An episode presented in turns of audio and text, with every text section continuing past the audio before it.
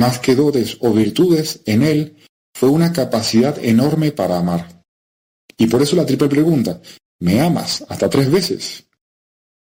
Y a ti y a mí, que, estamos haciendo estos diez minutos con Jesús, Dios nos sigue llamando para hacernos la misma pregunta. Y por eso cuando sintamos esa llamada de Dios, la primera en la vida o las muchas que Dios nos hace a lo largo del día, no tengamos miedo por nuestras fragilidades. Y tampoco caigamos en esa soberbia que nos hace confiar en nuestras capacidades. La pregunta de Dios sigue siendo, ¿me amas? ¿Hasta dónde llega tu amor? No sabes que nunca te pediré nada por encima de tus posibilidades. Es más, todo lo que yo te pida, para eso puedes contar siempre con mi ayuda, que es lo que más cuenta. Estas preguntas, además, hablan de un Dios que tiene una paciencia impresionante porque aún ve en nosotros una capacidad de amar. Y ahora Pedro tiene esta certeza, especialmente ahora cuando tú, Señor, le profetizas que a pesar de su vida pasada, su amor va a pasar esa prueba final. Cuando la adelantas, ¿con qué muerte había de glorificar a Dios? Eso será un amor con pruebas, un amor generoso, hasta la última gota, sin guardarse nada, a ejemplo del Maestro. Pedro te oyó decirle, Señor, te oyó decirle, y tú sígueme. Y ahí comprendió que esa llamada era con él y que era sobre todo una llamada a amarlo. Tú y yo tenemos vocación y lo sabemos. Y ojalá respondamos con la misma prontitud y con la misma generosidad de Pedro en este Evangelio del día de hoy. Ojalá entendamos esta llamada a ser santos como lo del Evangelio de hoy, que es un nuevo comienzo en una vocación que Pedro ya había recibido antes, pero que hoy adquiere un panorama nuevo, el verlo todo como ocasión de amar a Dios con obras, confiando más en su gracia que en las propias fuerzas. Termino con una cita de San José María a propósito de este Evangelio del día de hoy. En una homilía él decía, a la vista de nuestras infidelidades, a la vista de tantas equivocaciones, de flaquezas, de cobardías, cada uno las suyas, repitamos de corazón al Señor aquellas contritas exclamaciones de Pedro. Señor, tú lo sabes todo, tú sabes que te amo. Precisamente por estas miserias mías, pues me llevan a apoyarme en ti, que eres mi fortaleza. Y desde allí recomenzaremos. Se lo pedimos a nuestra Madre también, a la Santísima Virgen, que nos ayude a ser humildes, que nos ayude a confiar más en Dios y sobre todo que nos ayude a ser generosos y agradecer esta vocación a la santidad tan grande que Dios nos presenta, para así recomenzar cuantas veces haga falta. Te doy gracias, Dios mío, por los buenos propósitos, afectos e inspiraciones que me has comunicado en esta meditación. Te pido ayuda para ponerlos por obra. Madre mía Inmaculada, San José mi Padre y Señor, Ángel de mi guarda, interceder por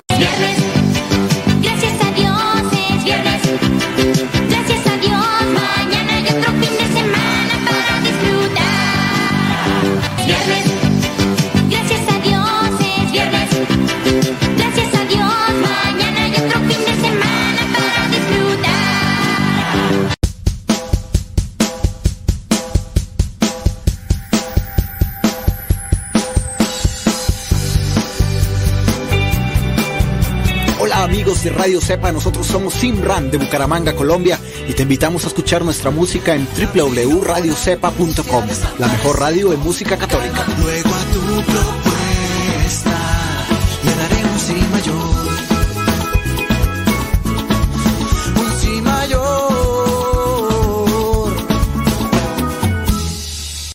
www.radiocepa.com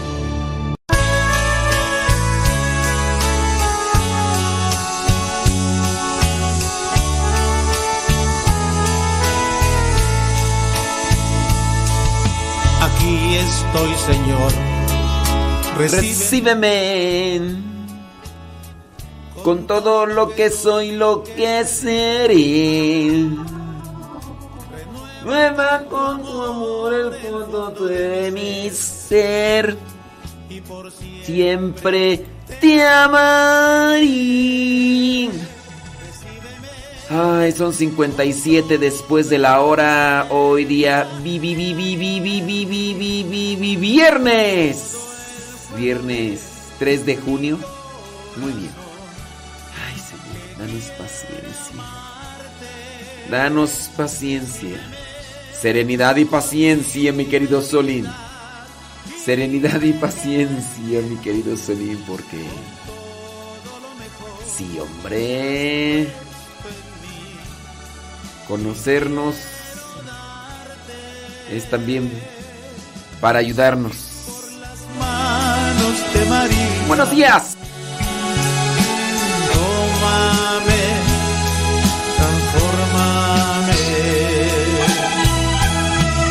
Aquí estoy, Señor. Transformame. Una ofrenda viva quiero ser concédeme sentir el fuego de tu amor y en amor te serviré. Recíbeme con toda la miseria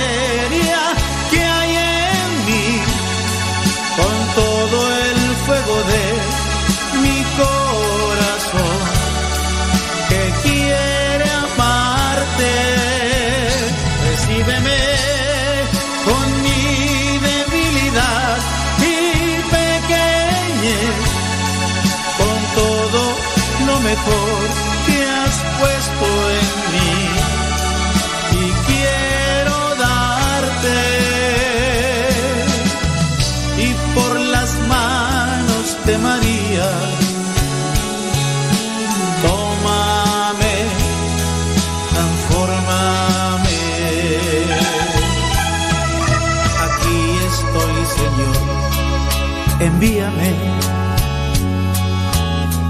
Todo lo que tengo tuyo es.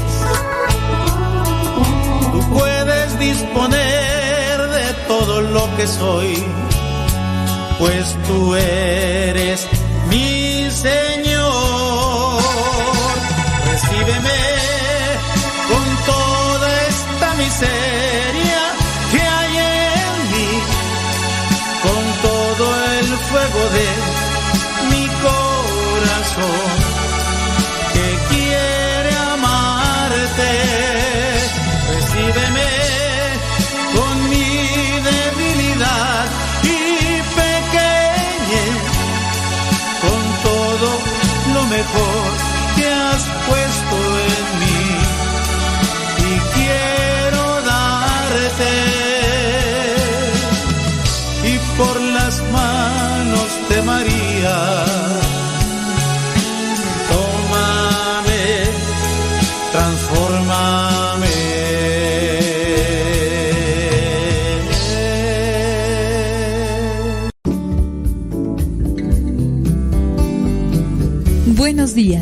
Iniciamos nuestra jornada poniéndonos en manos de nuestro Creador. Pedimos su gracia para enfrentar como hijos suyos cada reto que la vida nos presente, acompañados de María, la dulce Madre que nos invita a proclamar las grandezas del Señor.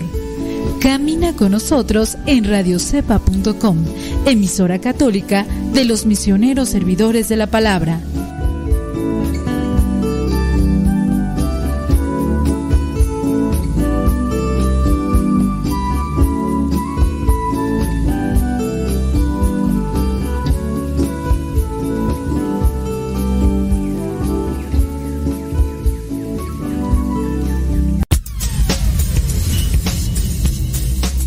Dice el refrán que a Dios rogando y con el mazo dando. Y el que madruga, termina más temprano. Inicia la mañana con una reflexión, aquí, en tu programa, al que madruga. con el padre modesto Lule Zavala. Comenzamos.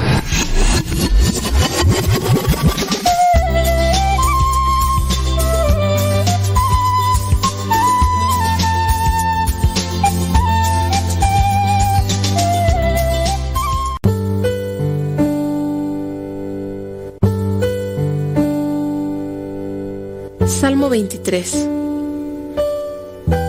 El Señor es mi pastor, nada me falta. En verdes praderas me hace descansar y a las aguas tranquilas me conduce. Me da nuevas fuerzas y me lleva por caminos rectos, haciendo honor a su nombre. Aunque pase por el más oscuro de los valles, no temeré peligro alguno, porque tú, Señor, estás conmigo. Tu vara y tu bastón me inspiran confianza. Me has preparado un banquete ante los ojos de mis enemigos. Has vertido perfume en mi cabeza y has llenado mi copa a rebosar. Tu bondad y tu amor me acompañan a lo largo de mis días. Y en tu casa, oh Señor, por siempre viviré. Gloria al Padre, al Hijo y al Espíritu Santo, como era en el principio, ahora y siempre, por los siglos de los siglos. Amén.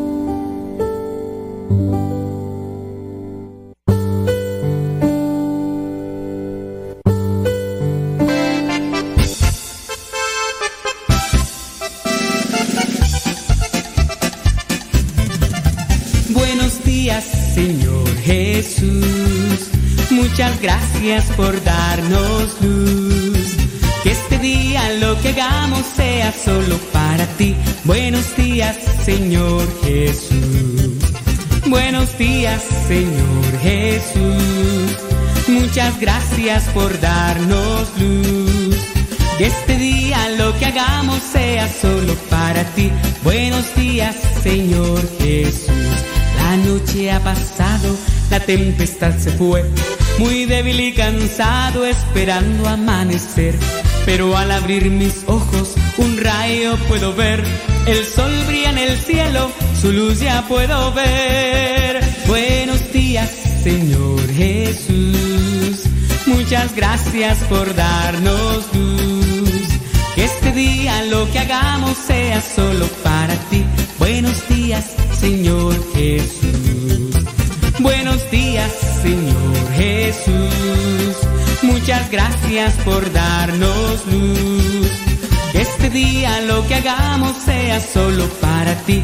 Buenos días, Señor Jesús. Los pajarillos cantan, elevan su canción. También las palomitas ensalzan al Señor. La flor, la mariposa, exhibe su color. Del fondo de mi alma yo canto esta canción. Buenos días, Señor Jesús. Muchas gracias por darnos luz. Que este día lo que hagamos sea solo para ti. Buenos días, Señor Jesús. Buenos días, Señor Jesús. Muchas gracias por darnos luz. Que este día lo que hagamos sea solo para ti. Buenos días, Señor Jesús. Buenos días, Señor. Buenos días, Señor. Buenos días, Señor Jesús. Mamá, ya te dejé mi ropa para que la laves. Mamá, ¿no has lavado los trastes? Vieja, ¿a qué horas me planchas la ropa? Las obligaciones del hogar son de todos los que viven en el hogar. Ya lavé mi ropa, ma. Todos los trastes están limpios y barrí la sala. Listo, vieja. Planché todas mis camisas y hasta les remendé los botonazos. Todos los días puedes tratarla como si fuera 10 de mayo, o por lo menos como deberías tratarla. Porque todos tenemos madre, esposa o suegra. Respétalas.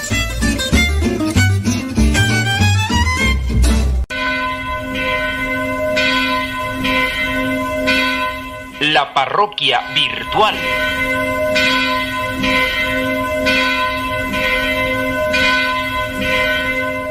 Bueno, pues ya nos está llegando un mensaje, vamos a ver qué es lo que dice.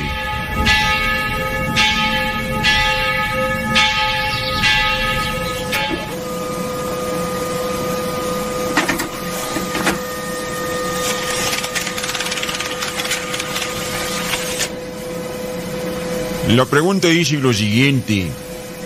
Eh, tengo una pregunta. Estamos haciendo una novena de difunto y hoy van a hacer una misa en casa de la persona indicada. La pregunta es, ¿es correcto hacer misas en casa, padre? Vamos a ver qué es lo que dice la Redemptionis Sacramentum en el número 108. Dice, la celebración eucarística se ha de hacer en lugar sagrado, a no ser que en un caso particular la necesidad exija otra cosa.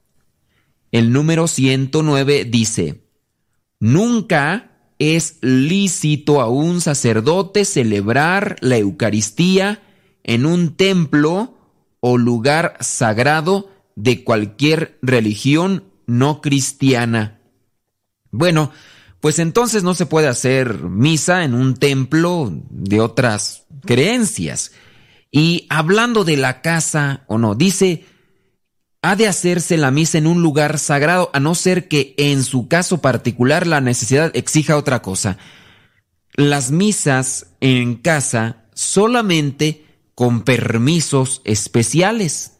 En este caso, de parte del obispo, no se puede estar haciendo una misa en la casa de cualquier persona que lo pida, porque también para la celebración eucarística se necesita lo que es una mesa única para lo que es el sacrificio eucarístico. Tendría que llevar el sacerdote una mesa especial para que no ahí donde hacen la misa, donde hacen el, la consagración, después vayan a ponerse ahí a pistear, a tomar alcohol, a comer ahí la barbacoa y, y eso es relativismo, eso es relativismo. Habrá casos muy especiales donde pues no hay capilla, no hay lugar y entonces pues sí hay que utilizar una casa, pero hay que también tener mucho cuidado de que este, esta casa pues no, no tenga otros usos que puedan incluso ser hasta sacrílegos. Pero sí, si van a hacer una misa en casa, en este caso, que exista una necesidad muy especial. Pero si tienes la capilla ahí cerca, la, parroquia, pues mejor vayan a la iglesia, ese es un lugar sagrado. Si es más grande tu capricho de querer hacer la misa en tu casa porque el difunto, pues ahí sí estás cayendo en lo, lo, que es el relativismo. No te interesa lo sagrado, lo único que te interesa es cumplir tu capricho. Y eso no es correcto la parroquia virtual.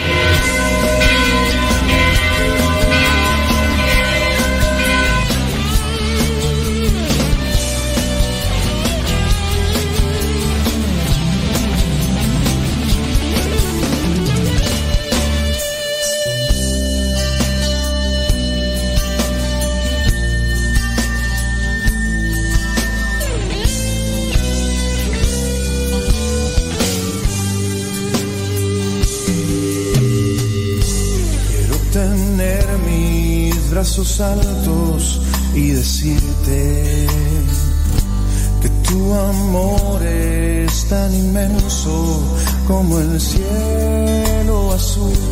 Eres tan bueno, Padre Santo, y eterna tu bondad, tu bendición estará por siempre en mi corazón.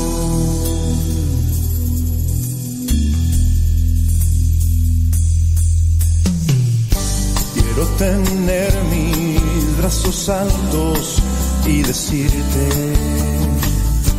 que tu amor es tan inmenso como el cielo azul. Eres tan bueno, Padre Santo, y eterna es tu bondad. Bendición estará por siempre en mi corazón, te mostraré mi agradecimiento y bien, yo seguiré alabando tu bondad.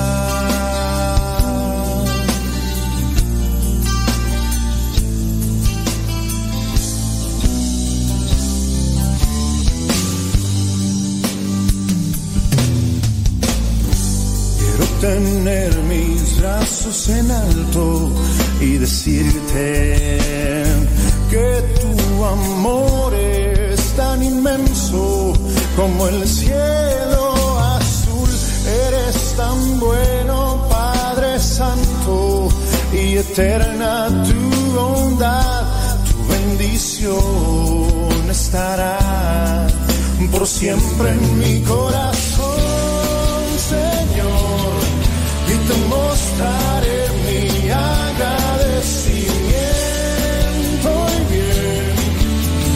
seguiré alabando tu bondad.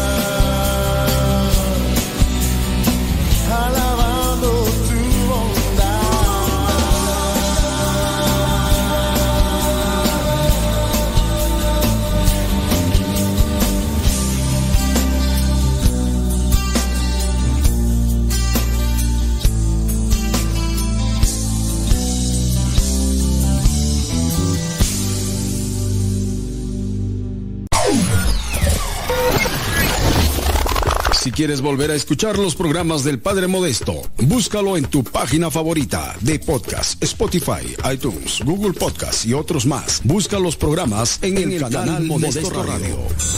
En el canal Modesto Radio.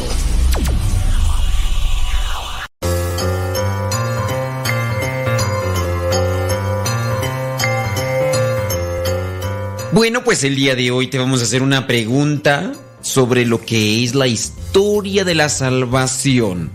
Sí, es muy importante conocer la historia de la salvación porque es la historia donde también nosotros nos involucramos. Por eso yo espero que busques conocerla. La pregunta es la siguiente. ¿Quién era el padre del rey Salomón? ¿Quién era el padre del rey Salomón? Tú sabrás que dentro de lo que es el pueblo de Israel no había reyes hasta después que comenzaron a pedirlo y el primer rey pues fue Saúl. De ahí se dieron otros cuantos reyes más que no te voy a decir porque si no vas a tener la respuesta. Pero te pregunto nuevamente, ¿quién era el padre del rey Salomón? ¿Quién era el padre del rey Salomón? Josué, Israel o David. ¿Quién era el padre del rey Salomón? Josué, Israel o David. Si dijiste Josué, pues andas muy perdido. Josué ni siquiera eh, llegó a lo que sería los momentos ya cuando tenían rey. No, Josué fue el que guió al pueblo, al pueblo elegido por Dios después de Moisés.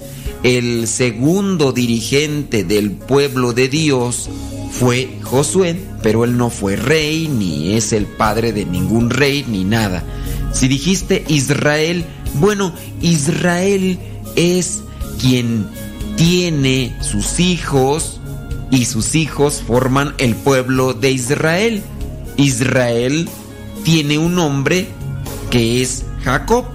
Es decir, Jacob se me llamaba antes y después se le cambia a Israel. Pero tampoco fue rey. David es el padre del rey Salomón y de hecho también fue rey fue el segundo rey del pueblo de Israel. El primero fue Saúl, el segundo fue David y el tercer rey del pueblo de Israel fue Salomón. Por eso, pues debes de tenerlo presente. ¿Quién fue el padre del rey Salomón? Pues fue David. David también fue rey. Ojalá que poco a poco te intereses por lo que es la historia de la salvación, porque es una historia que se vuelve a repetir. Y por medio de ella, si entendemos la reflexión, podemos encontrar la salvación.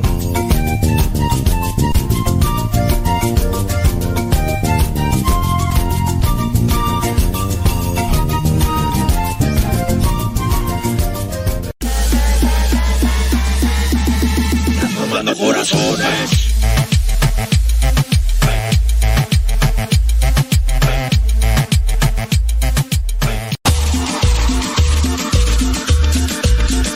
Abuelita, soy tu nieto y ya llegué.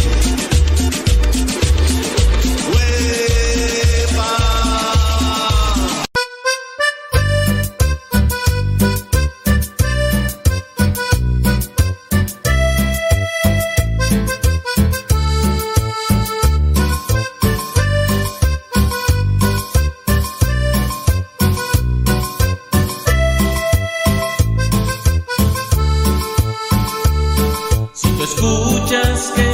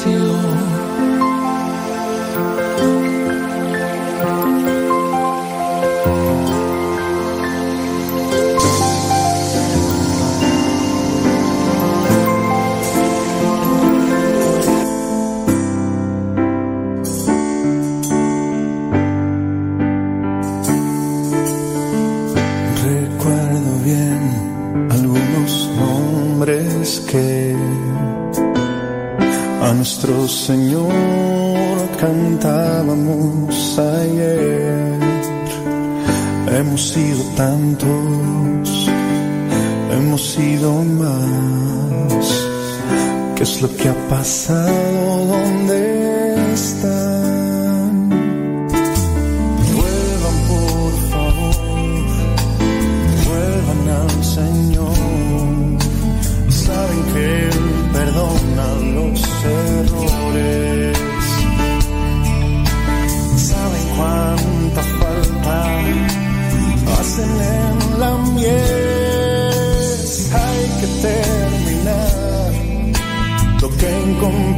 Está. Perdón si te ofendí o te lastimé, perdóname. Son 25 minutos después de la hora, 25 minutos después de la hora, ya están ahí conectados.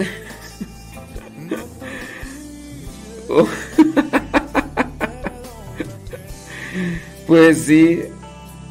Sí, me, fue muy mal, me fue muy mal, por eso tanta tanta lloradera, hombre. Sí, nos fue mal, hombre, el día de ayer. Ya, ya hasta me iba, me iba a cantar, me iba a poner a cantar la canción de que no quede huella, que no y que no. Que no. Que no quede. Pues sí, hombre. Así pasa cuando sucede, ni modo. Saludos a everybody in your home.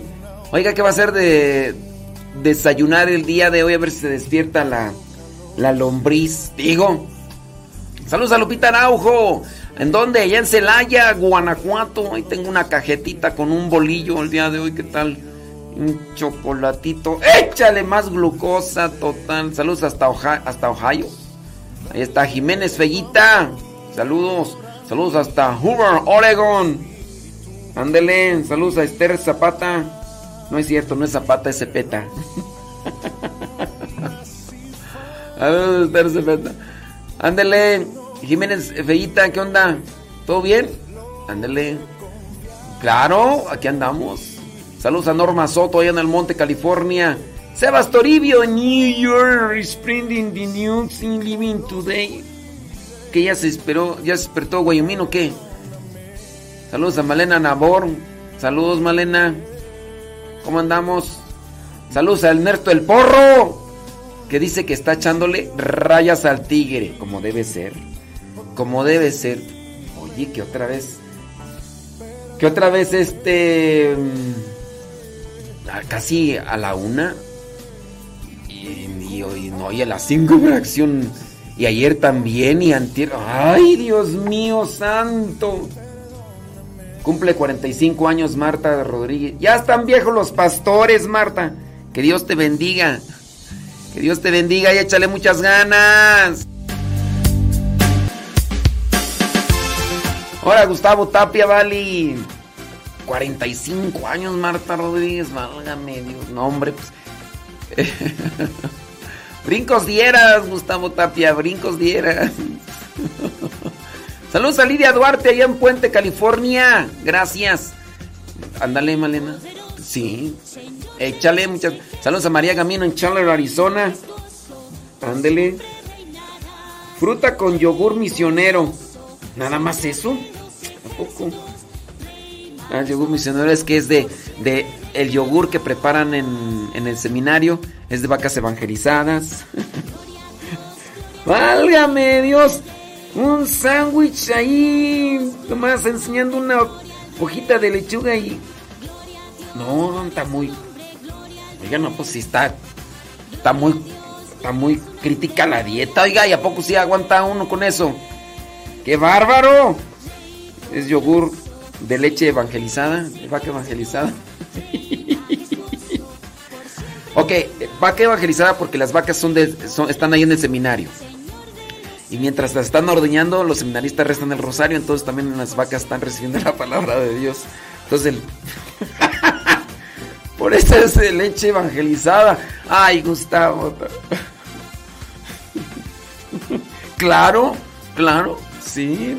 Pueden, pueden haber, mira, ahí en el seminario hace muchos años tenían, vendían, eh, se, se cultivaban peces. Entonces eran peces benditos porque el agua donde estaban era agua bendita.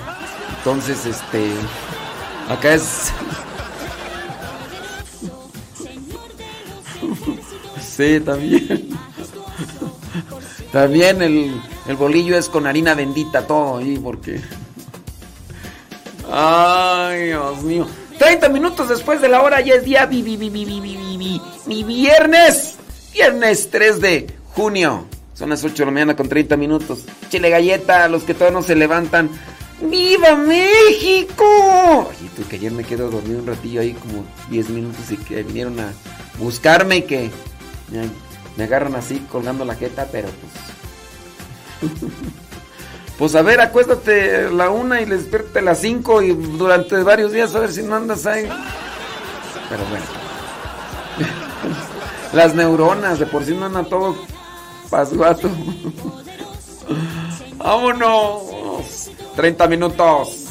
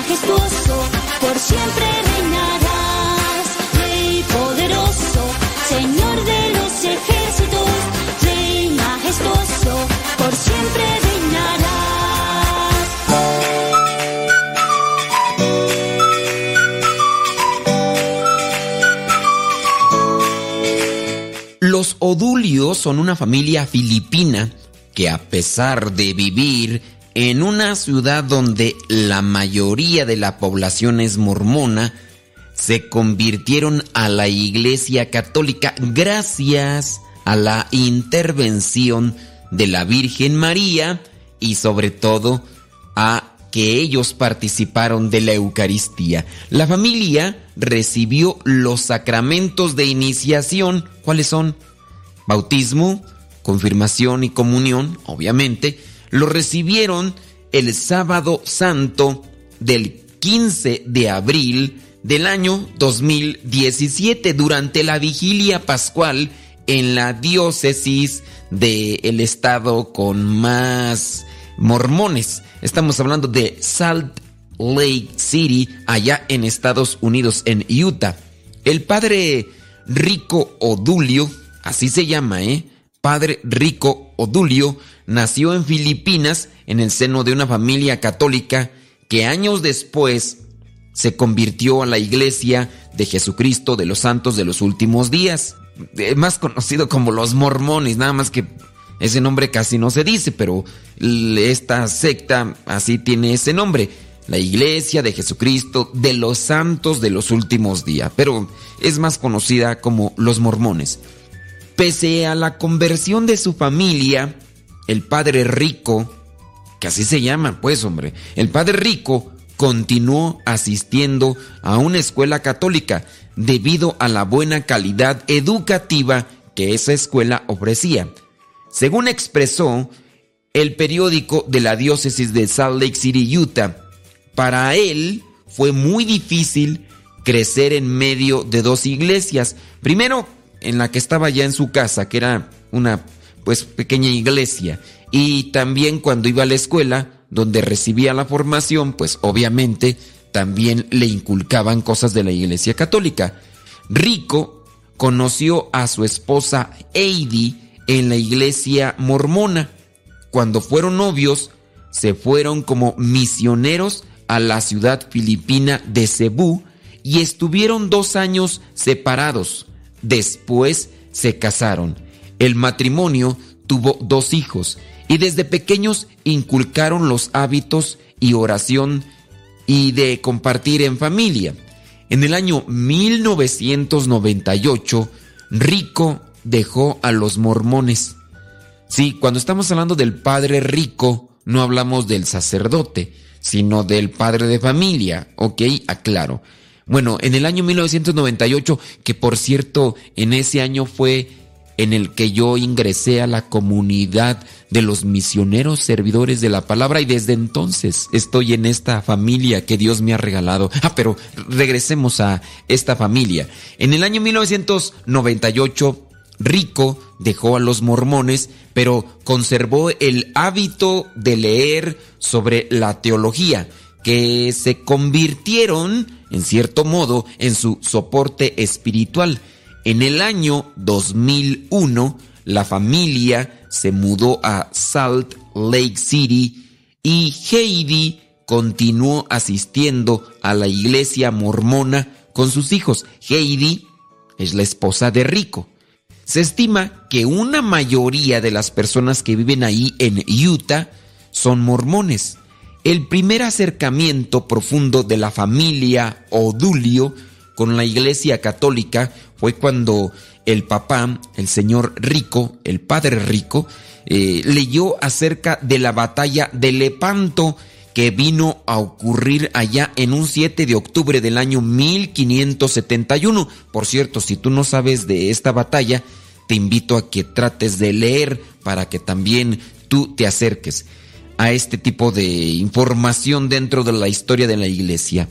En esta batalla, la flota de la Santa Sede derrotó a los turcos otomanos y el Papa Pío V atribuyó la victoria a la intercesión de la Virgen María, ya que había pedido a los fieles que durante aquel tiempo y aquella circunstancia rezaran el rosario para que pues se ganara la batalla.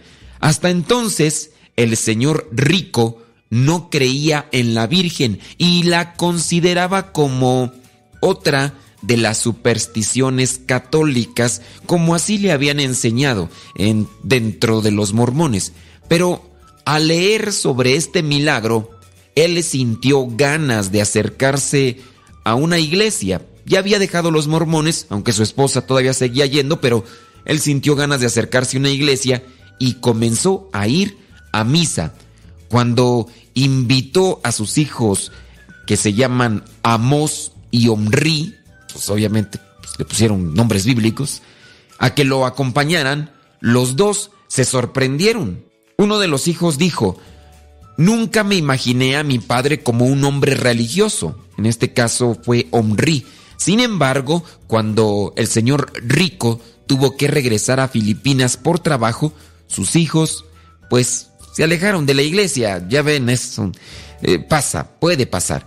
El segundo momento que influyó en la conversión de la familia fue cuando en el año 2014 Omri, uno de sus hijos, tuvo un accidente vehicular en el que casi muere. Él recuerda que pensó que no volvería a despertar de aquello que le había pasado, cuando por fin se recuperó, su padre lo envió donde aparecía un guitarrista tocando allá en Salt Lake City, Utah, a la Catedral de la Magdalena. Omri quedó impresionado por la belleza de la iglesia, pues nunca había entrado, y le pidió a su hermano, Amos, que lo llevara a misa a ese lugar. Esa fue la primera vez que atravesó las puertas de la catedral y la liturgia le impresionó. Desde entonces se ha quedado enganchado, relató Henry. En el año 2015, el señor Rico regresa a Estados Unidos y ha pedido a sus hijos que lo acompañaran a una procesión. Ese día, Henry tomó la decisión de bautizarse católico, obviamente después de un proceso. Cuenta que lo decidió gracias a la intercesión de la Virgen María. Su hermano Amos tuvo una conversión profunda cuando aprendió más sobre la historia de la iglesia y los hechos que le acompañaban. Tras estos sucesos, el señor Rico, su hijo Omri y su hijo Amos comenzaron a prepararse ahí en la Catedral de la Magdalena para recibir el bautismo. Por su parte, mientras el esposo y los hijos pasaban una etapa de conversión, la esposa Heidi seguía con los mormones, pero ella poco a poco comenzó a leer el material que le enviaba su esposo sobre la iglesia católica. Dice, yo oraba muchísimo, quería la unidad familiar y quería encontrar la verdad. Tras muchas dudas y oraciones, sintió el Espíritu y después de rezar mucho recibió las respuestas que necesitaba. Entonces decidió unirse a su esposo, la señora Heidi. Decidió unirse a su esposo y a sus hijos para aquellas clases de formación que estaba recibiendo. Conforme se acercaba el día en el que iban a ser bautizados, la familia esperaba con ansias poder recibir por fin la Santa Eucaristía. Estando tan cerca y expuesto el Santísimo en la Eucaristía, su anhelo por recibir a Cristo se incrementaba.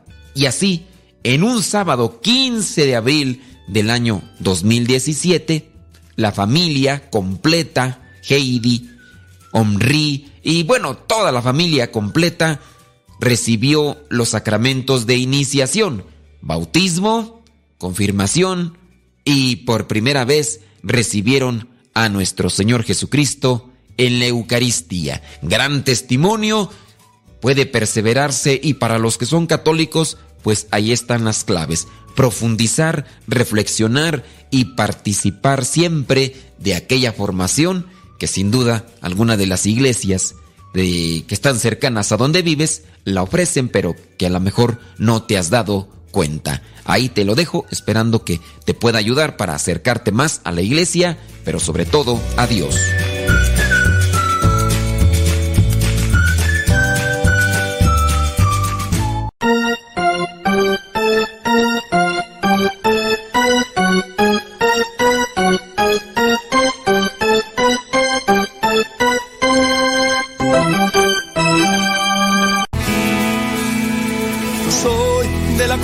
Los buenos, de una estirpe de guerreros, de la gente del Señor. Y lucho por ganarme un día el cielo, máscara cabellera, por ganarme su perdón. Y lucho, lucho, ay como lucho.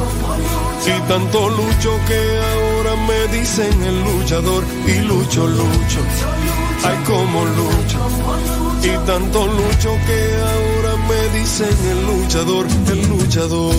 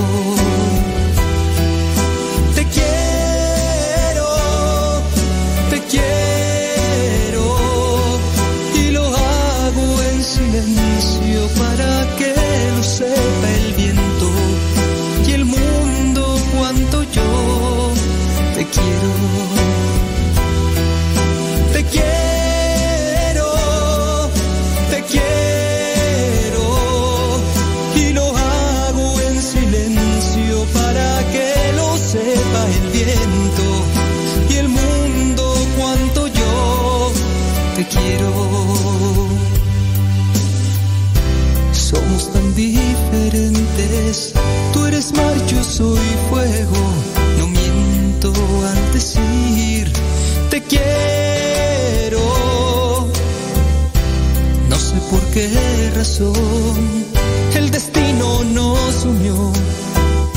Yo en cambio me pierdo en tus ojos y veo en ellos un reflejo, el más puro del amor.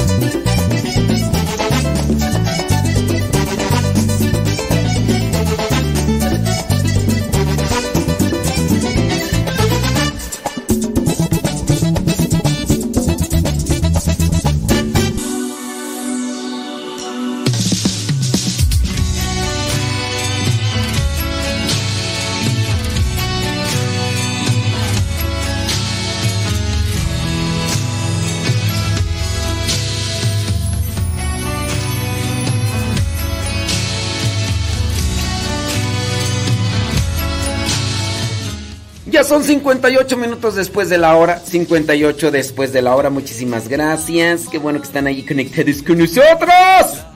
Thank you very much. Si es que me dijeron que les mandara. Eh, Ándele. Son 59 después de la hora. Día vi, vi, vi, vi, vi, vi, viernes. Viernes. eh, 3 de julio. Saludos a Don Guayusei y a Guayumín. Es que yo, es que se me pasó, pues, hombre, es que ando por acá en otras actividades y ya no les mandé el saludo al, al tiempo y no sé si todavía estarán ahí echándole algo a la tripa. Si nos están escuchando y si no, pues que les digan, sí les mandaron el saludo. No, ustedes no escucharon, pero sí les mandaron el saludo. ¿Cómo no? Con todo gusto. Ándele pues, hombre, gracias.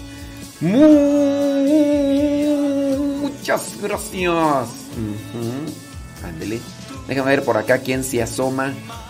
Y mandamos ahí saluditos ahí en el Telegram. Recuerde, arroba cabina radio sepa. Arroba, arroba, arroba, arroba, mi corazón. Bli, bli, bli, bli. Sí, arroba cabina radio sepa. Arroba cabina radio sepa. Sí, gracias, muchas gracias. Ahorita vamos a leer aquí un mensaje que nos mandaron, está bastante larguito, pero de igual manera vamos a darle lectura a ese mensaje que nos están mandando acá con una cuestión. Sí, ándele. Saludos a Gabriela Orozco. Saludos. Dice por acá, válgame Dios. Ahorita checamos, ¿cómo no? Verónica López, saludos. Em, Sí es cierto. Ah, sí es cierto. Ahorita le contesto. Espéreme tantito. Dice, saludos, dice Zenaida Ruiz. ¿En dónde? En sabrá Dios. ¿Quién sabe dónde? ¿Quién sabe dónde? Saludos a Nayibel Lua.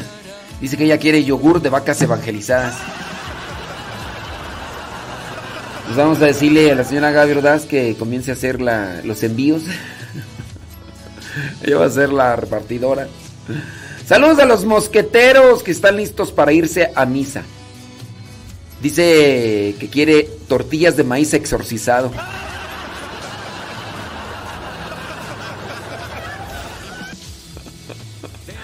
Ay, Dios mío. Ricardo Muñoz, saludos, dice aquí en California, en Orosi, California, eso es todo. Con todo. Lilia Coria, saludos a su esposo Héctor, dice que anda, trabaja y trabaja y trabaja. Ahí en Manassas, Virginia, gracias, muchas gracias. Mm, ahorita, voy a, ahorita voy a mandar el novenario porque si no. En Arcola, Illinois, dice Zenaida Ruiz, gracias, allá en Arcola. Dice, espero me pueda informar el horario del sábado. Pues comienza como a las 5 o 6. Este, yo tengo el tema como a las 7, 8. Termina a las 12. Termina a las 12, Juanita Lázaro, ten presente que no está muy cerquita y todo el rollo y Y déjame ver el horario ahí en, Santa María Cuixcomec. Sí. Si alcanzaron a escuchar, porque qué tal si no escucharon y ya después. Ya ve. Graciela Orozco. No, Gabriela. Pues es que ya no veo. Déjame ver el, mensaje de la madre Martita. Y la madre Martita Martita Curunillo. Cabo no nos escucha. Dice. Ah, mira, comienza a las 7. Mañana en, en Santa María Cuscomac, eh, horario a las 7. Bienvenida. 8. A las 8 me toca el tema. Me toca el tema. Después hay una coreografía. Después hay pan con café. Después un sketch. Después hora santa. Después a las 11 me toca la misa. Terminaríamos a las 12. Y terminando me regreso. Porque ya ves que el domingo me tocan cinco misas. El domingo me tocan cinco misas, entonces terminando me regreso. Si no hay camión me vengo a pie en peregrinaciones. Digo, soy peregrino que voy al Tepeyac. Quédate en mi corazón. Saludos Rodolfo Sánchez.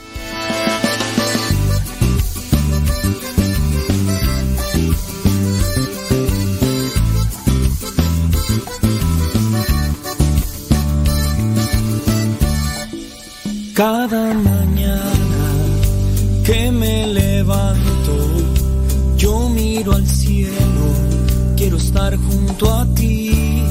Empieza otro día que tú permitiste, quiero buscarte y aprender más de ti. Tú prometiste estar siempre con nosotros, entra en mi vida toca mi corazón.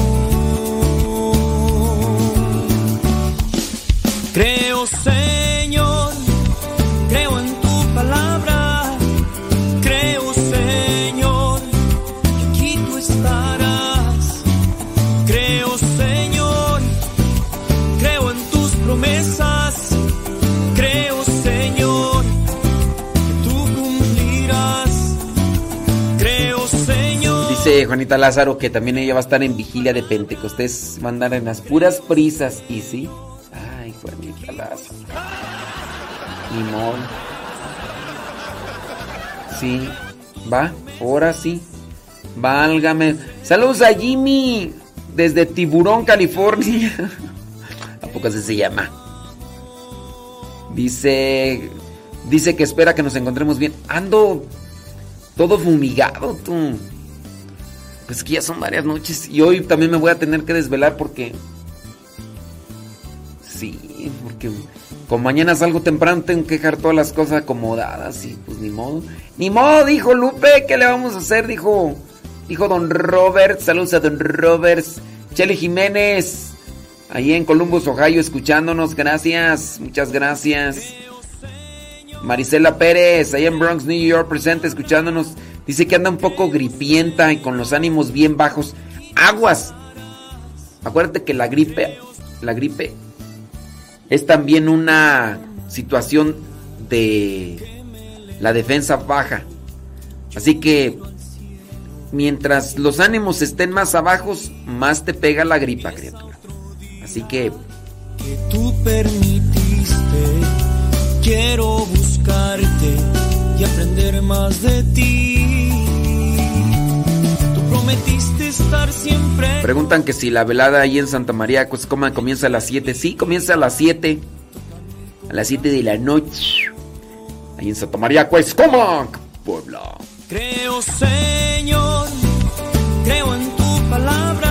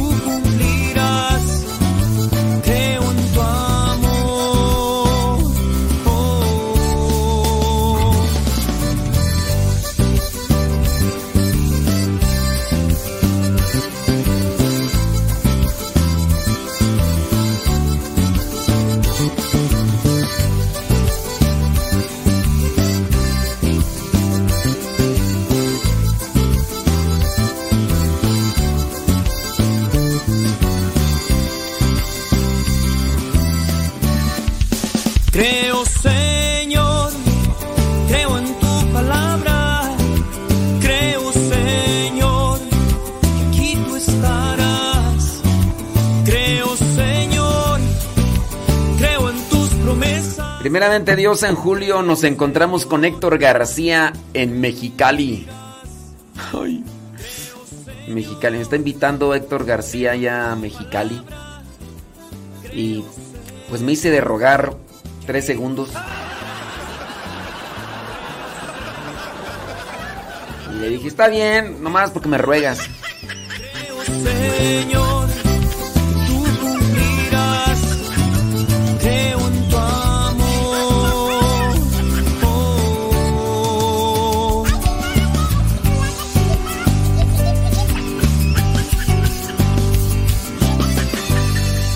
calor que hace en Mexicali.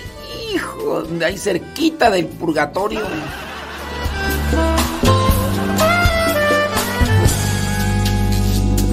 Una carta de mi Dios, me encanta no amanecer.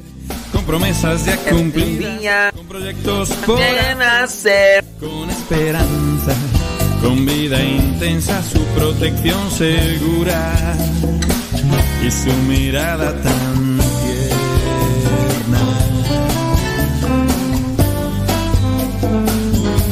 carta de mi Dios me trae cada amanecer, con caricias y con gestos que me hacen Ya no me hagas sufrir, mira qué triste estoy. mi caminar y con una mano amiga que suave me ayuda a andar.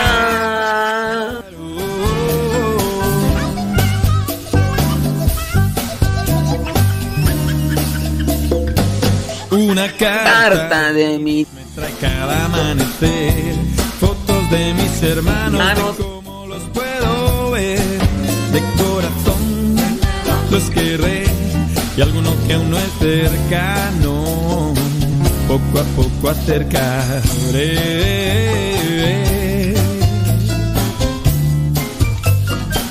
Y una carta de mi Dios me trae cada amanecer. La confianza en estos días con muy poco que perder de balde con leche y con miel si no encuentras hoy tu carta. La perdiste sin querer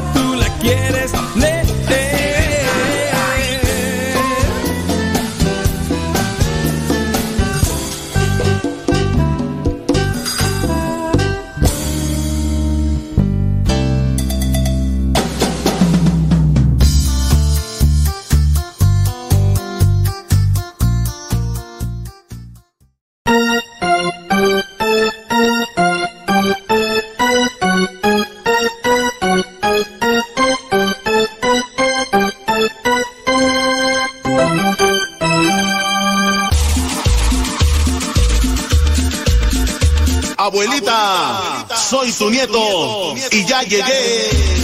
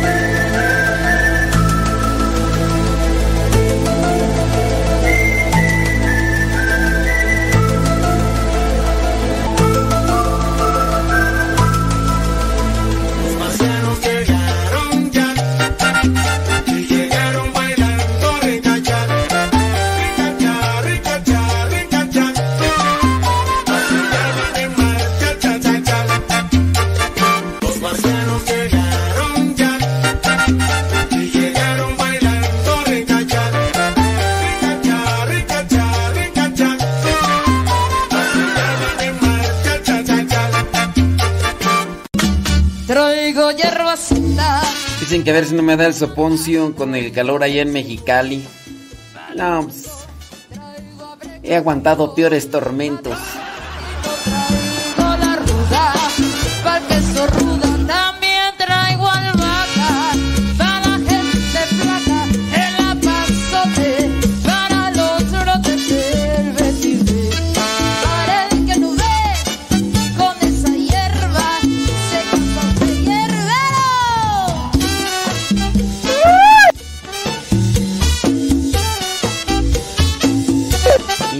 Modo, traes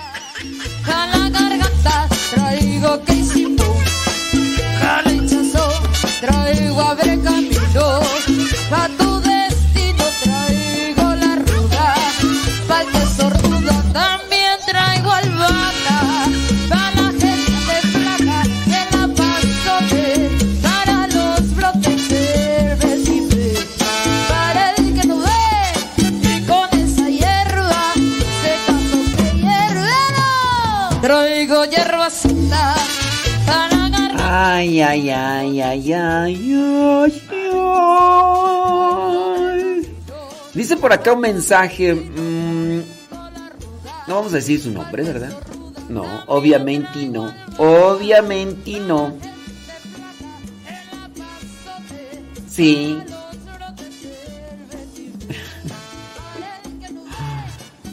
Dicen que yo estoy medio chiquiadillo. No, no, no, hasta eso. No estoy chiquiao. ¿Pues de dónde?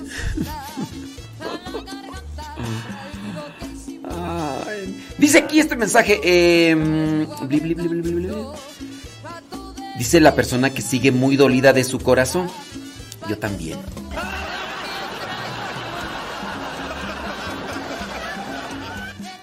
Pero ya me voy recuperando.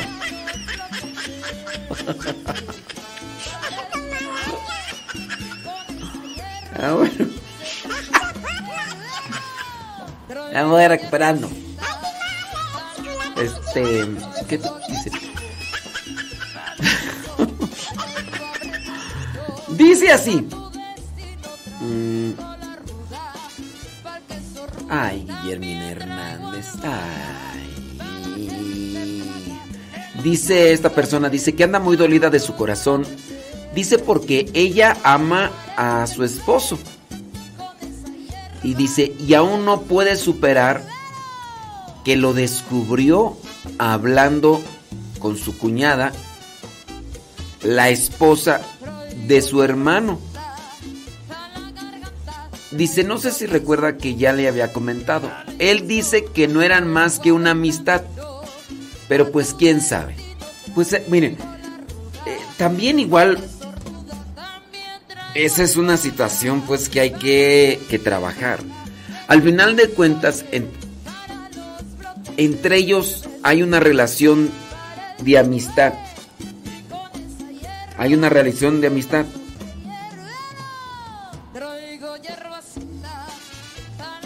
Sí, déjame.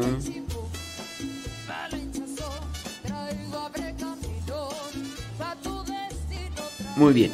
Entonces, puede ser que en la mente se generen esas suposiciones que muchas veces dañan. Cuidado. Digo, también a lo mejor no hay una mala intención en la relación de tu esposo con la esposa de tu hermano, de su hermano. A lo mejor no hay mala intención, a lo mejor hay imprudencia, que eso también se da. No hay mala intención, pero hay imprudencia. Y pues no. Pues hay que también cuidar las formas en las que se establece comunicación, ¿no? Para que no se suscite una historia en la imaginación que lastima, hiere y perjudica el estado de ánimo de, de la persona. Pues tengan mucho cuidado con eso. Tanto de un lado, mira, por un lado puede estar fallando en la imprudencia, pero por otro lado puede estar fallando en la en la imaginación. Aunque a veces dice piensa mal y acertarás. Si se sospecha de algo, no hay que acelerarse, no hay que precipitarse. Hay que calcular bien el asunto y hay que esperar. Porque hay cosas, ¿verdad?, que pueden ser como que un llamado de atención. Dice esta persona, me duele que se hizo una historia entre ellos para bien o para mal. Ya hay un pasado. Y lo peor, todo estaba pasando mientras yo estaba eh, preparando todo para casarme con él después de mucho tiempo.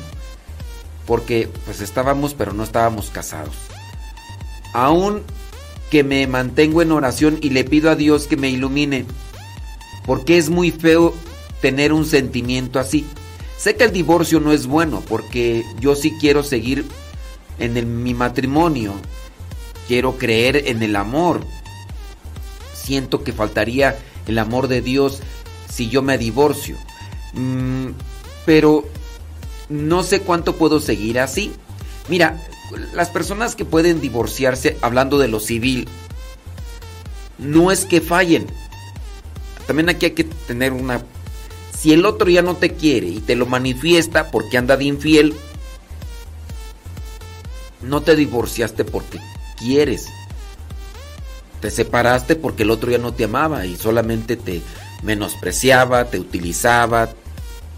Esa es una realidad. Dice, Dios sabe que todos los días le pido porque me dé sabiduría y me ayude a discernir. Eso, discernir. Sé que Dios no hubiera querido que me casara con Él, de alguna manera no me hubiera casado. No, tampoco no metas aquí a Dios en las decisiones que al final de cuentas uno toma. Porque esa es una cuestión. No es que queremos meter a Dios como si fuera Él... A ver, me machuqué. Es que Dios quiso que me machucara por algo. No, tampoco.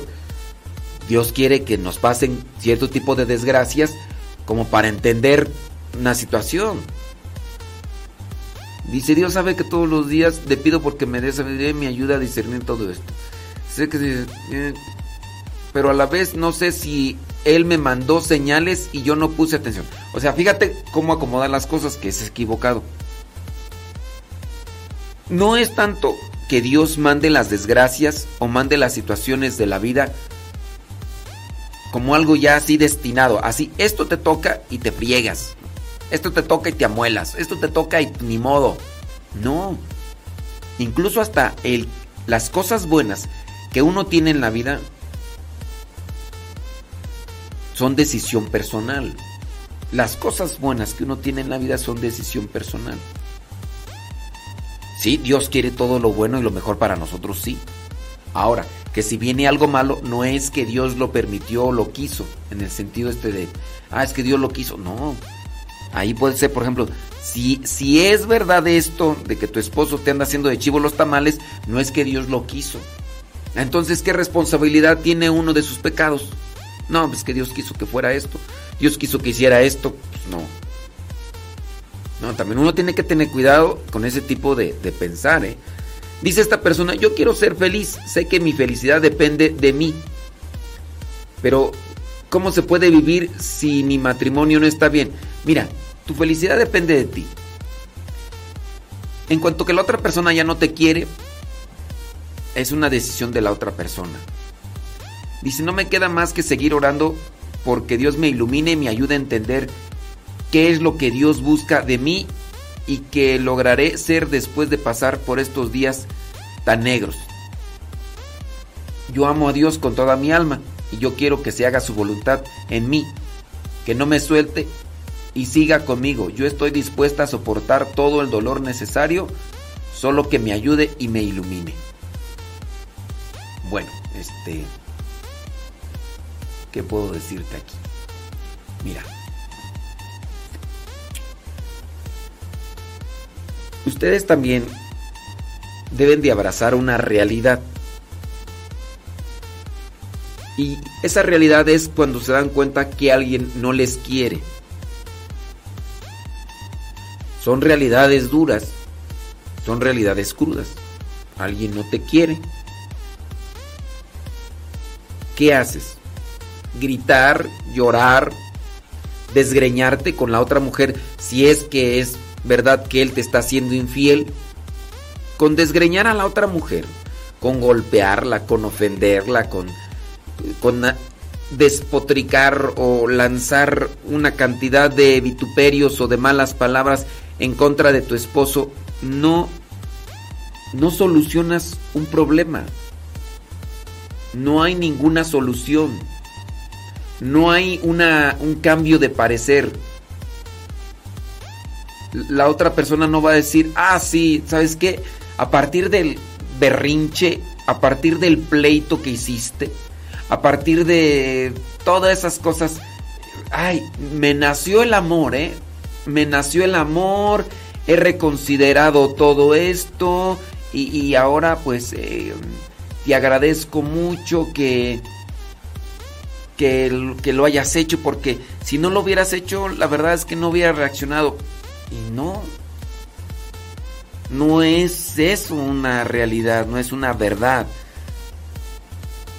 La otra persona con mayor justificación va a decir, por eso menos quiero estar contigo. Mira nada más todo el argüende que estás haciendo. ¿Por qué, por qué, enojarse? ¿Por qué gritar? ¿Por qué emberrincharse cuando se dan cuenta que una persona manifiesta que ya no les quiere? ¿Por qué? No, se desgasten, de veras. Tanto de, hombres como mujeres, ¿eh? Porque yo, yo me doy cuenta. Yo me doy cuenta que también hay algunos hombres, de veras. Mira, ya por lo menos me he encontrado tres casos. Tres casos de, de hombres que dicen que, que su mujer pues le gustó la vida galante, así. Por lo menos dos hombres ya me encontré. Que la mujer va y viene. O sea, la mujer anda con un hombre y con otro. O sea, no solo... Digo, sí, son menos los casos, ¿no? Sin duda, pero también entre las mujeres y todo eso, los hombres podría ser que son los más. Pero no, no, no vas a triunfar desgastándote emocionalmente, armando un teatrito, una escena, un zafarrancho para supuestamente rescatar a tu esposo. Nunca vas a hacer eso, nunca. Ay, me agarré de las greñas, la dejé toda moreteada la otra mendiga vieja. Y ya, por fin tengo a mi viejo a mi lado. Y ahora sí me quiere más que antes. Menos. Nunca. Nunca. lo único que va a hacer es que el otro se justifique, diga, por eso mismo yo no quiero estar contigo, tóxica, geniuda. Y no quiere decir tampoco que por no armarle berrinche él va a decir, ah, ya voy a regresar por ti, contigo porque veo que eres bien paciente. Tampoco, tampoco. Al final de cuentas, la persona ha tomado una decisión. Mira, no necesariamente es que ame a la otra persona más que a ti no la ama. Cuando una persona se llena de egoísmo, no puede amar a otra persona. La persona que está llena de egoísmo no puede amar a otra persona. Así puede andar con alguien conocido con una relación. O así puede andar con prostitutas. Y bueno, dentro de las cosas que, que, que se buscan aquí y allá, es un egoísmo, es una lujuria, es eh, perversidad del corazón. Tú le vas a armar un pleito porque anda con fulana de tal que la conoces, tú porque lo descubriste que, anduvo con, con prostitutas y todo eso. ya le armaste el teatrito, va a regresar contigo. No, no va a regresar contigo. No te va a amar por ese teatrito que le estás armando por ese berrinche. No, no, va, no, va, no va a cambiar su corazón con, con los gritos, con las mentadas de madre, con... No va, no va a cambiar su corazón esa persona. Esa persona necesita otra cosa. Mujeres, porque son la mayoría, No le armen escándalos a su pareja cuando los han descubierto eh, en la situación esa. No les armen escándalo. ¿Para qué les arman de escándalo? Cuando ustedes ya, si descubren, espérense, a lo mejor ustedes pueden percibir algo. Está bien, lo perciben. Pero si ya lo tienen comprobado realmente, ya nomás le mira, pues encontré esto. Encontré esto. Ajá. Sí. No, pues ya con eso me dices pues que ya, ya no me quieres. Pues si ya no me quieres, pues voy a llorar, voy a sufrir. Pero no lo voy a hacer en tu cara. Para que no te sientas mejor, ni más grande, ni te sientas superior o te sientas triunfante porque me tienes a tus pies. No, no voy a llorar en tu jeta. No te voy a dar ese gustito.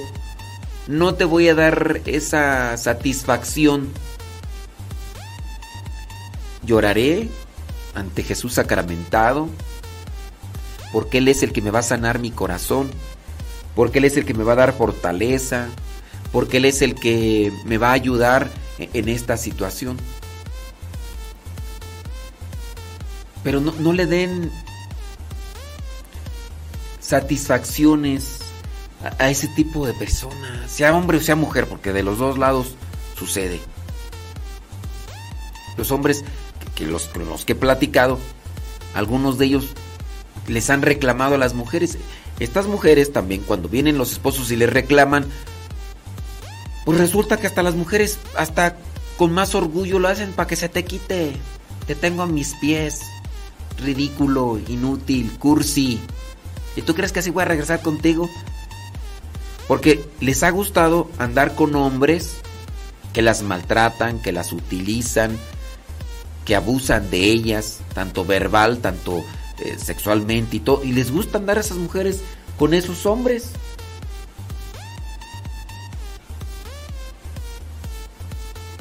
Entonces no les armen. Si, si ya, si tú sospechas algo, dile, bueno, nada más déjame decirte creo que no son las maneras de relacionarte. No seas imprudente. Trata de manejar las cosas. Con eso supones algo. Si es verdad que lo tienen, bueno. Pero con eso a lo mejor tú lo estás haciendo en buena onda, muy de relación familiar, pero con eso me estás dando a suponer otra cosa. A mí y a, quien quiera. El diálogo que tienes con, con la cuñada. Entonces, ya lo descubriste con sus mensajitos aquí y allá. Es más, no sabes ni con quién te anda engañando, te anda haciendo infiel. No le armes pleito. No, no le armes un teatro. No vas a hacer que, que la persona reconsidere su matrimonio, si es que están casados. No vas a hacer que reconsidere su matrimonio con esa actitud. No va a decir la persona, ay sí, me volvió la primavera del amor porque mi esposa es celosa, me grita, eh, me hace un, una escena, un show, me hace un drama. Cuando se da cuenta que la estoy engañando, uy, a mí eso realmente me excita, me, me, me llena de satisfacción. No, hasta eso. Nunca harás que tu esposo, tu pareja cambie por las escenas y los dramas que se, le, se les arma. Yo pienso que con esas escenas y esos dramas, la única, lo único que hacen en la persona es hacer que se sienta más satisfecha y que su orgullo crezca. Que diga, aquí los tengo, mira, así me gusta. Porque como es egoísta la persona, cuando una persona es egoísta, también tiende a la soberbia. Y la soberbia se alimenta cuando ve a los demás por, por abajo de él o de ella. Entonces tú vas y le armas un una escenita, tú le armas una escenita, ¿qué va a decir esa persona? Mira, aquí te tengo. Comes de mi mano, perro. bueno, en el caso de una mujer que engaña a un hombre, ¿no? Y en el caso de un hombre a una mujer, ¿qué dirá? Mira, comes de mi mano. Así te tengo, así te tengo. A ver, ruégame, ruégame. Ándale. Así. Y después el esposo dirá, ¿sabes qué? Perdóname, no sé qué y no sé cuánto. Y la esposa pensará, ay, sí, ya, ya, ya reconquisté su corazón. Y el esposo te dirá, pues sí, pero este necesito una prueba de que realmente me amas y que me perdonas. Entonces, pues yo quiero que, que hagas lo que a veces no quieres hacer para satisfacer más eh, mi ego, para satisfacer más mi, mis impulsos, mis deseos. Porque ten presente que yo fui a buscar allá, yo fui a buscar allá, porque pues tú aquí no querías soltar. Como tú no querías soltar, pues este, pues allá sí soltaban y demás. Allá hacían todo lo que tú nunca has querido. Así que si no quieres que te vuelva a fallar, este, pues no me falles, no me falles. ¿Y, dónde está aquella ingenua, por no decir otra palabrita, que dice, está bien, voy a hacer todo lo que me pidas con tal de que ya no te vuelvas a ir. Ándale pues. Con eso no haces que tu esposo se enamore más de ti. Lo único que haces más es hacer que su egoísmo crezca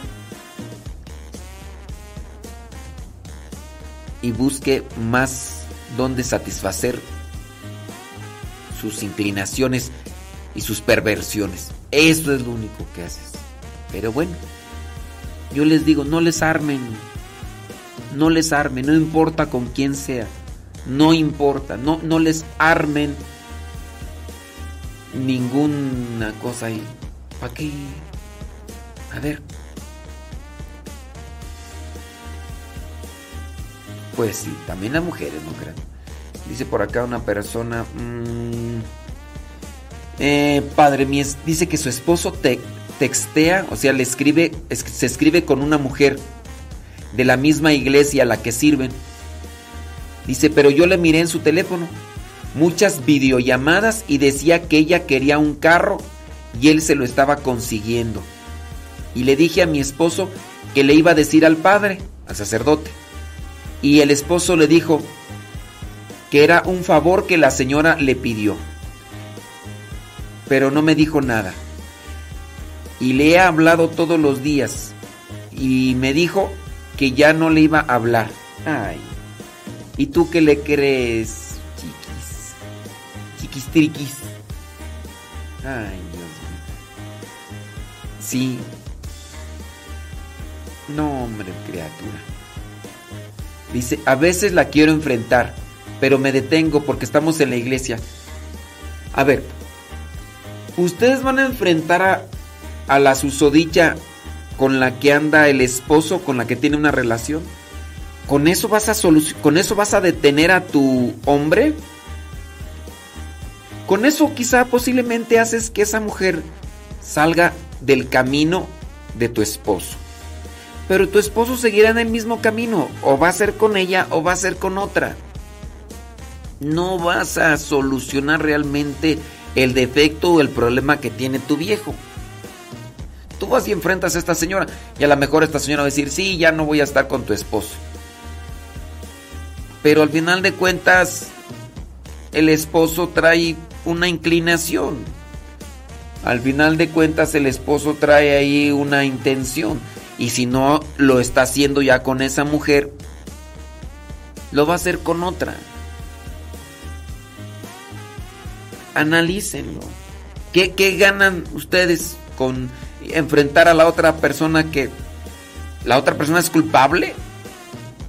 ¿La otra persona obligó a tu pareja para que hiciera eso? No, la verdad es que no. Los dos colaboraron tanto de un lado como de otro.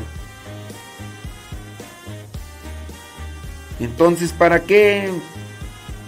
¿Para qué estarles armando? De veras, damitas, son las que más sufren, ¿no? También los hombres sufren. Puede haber hombres por ahí que nos están escuchando en este momento y que están sufriendo de eso. Pero, ¿qué ganan de veras? ¿Ganan algo bueno? No, no ganan algo bueno.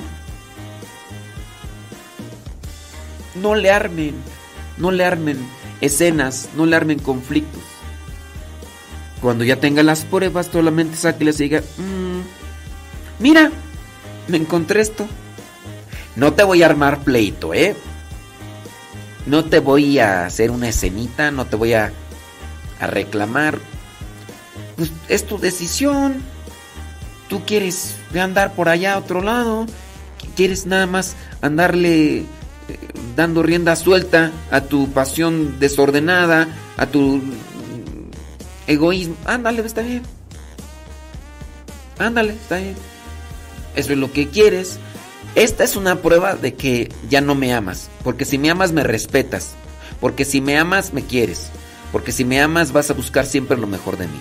Ya ni me respetas, ni me quieres. Y, y tanto que no me quieres, que me traes enfermedades venéreas. Tanto que ya no me quieres, que lo andas presumiendo por allá con los demás. Y los demás a mí me tachan de esto. Ya ni siquiera me respetan. Son pruebas de que ya no quieres estar conmigo. Si ya no quieres estar conmigo, ¿por qué no eres tan hombre de decirme, ya me voy y ya, ¿qué tienes que estar aquí? Aquí estás a que te haga de comer, que te lave y te planche y, todo lo demás. Y, y allá revolcándote con la otra, ¿no? Ya, pues, sé hombre, sé valiente y dime, ya no me quieres, que ya no me quieres. Pero hasta eso, hasta eres poco hombre, no tienes realmente los pantalones para decir las cosas como son. Te andas escondiendo, te andas escondiendo, eh, no dice las cosas como son. ¿Mm? Ya, pues ya, aquí está la evidencia, mira. Pues, ¿qué quieres que te diga? Pues solamente que, pues, ya tomes la determinación, oye, pues, ¿qué es eso de andar ahí con medias tintas? Digo yo, ¿por qué armarle, pues? ¿Por qué armarle esa cosa?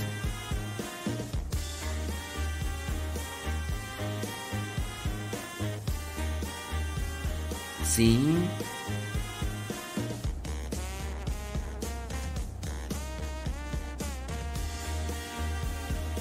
Pues sí, pues no. Pues sí, pues. No, no, no. no. Bueno, si quieren ahí mandarnos sus historias. Por Telegram, para que nadie más las vea. Arroba cabina radio sepa. En Telegram, arroba cabina radio sepa. Arroba cabina radio sepa. Lo único que haces cuando te peleas, cuando le reclamas, es desgastarte. Lo único que haces es desgastarte. Desgastarte en lo emocional, en lo personal, te expone a que te enfermes. Cuando te desgastas emocionalmente, también tu ánimo baja, tu alegría desaparece.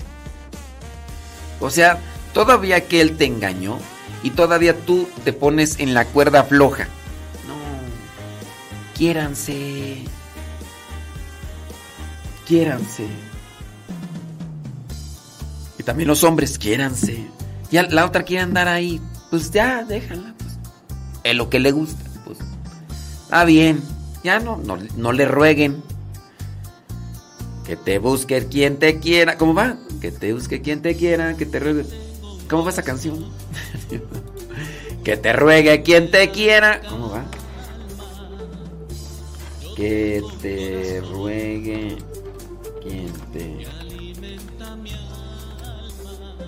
A ver dónde va. que, te, que te ruegue quien te quiera.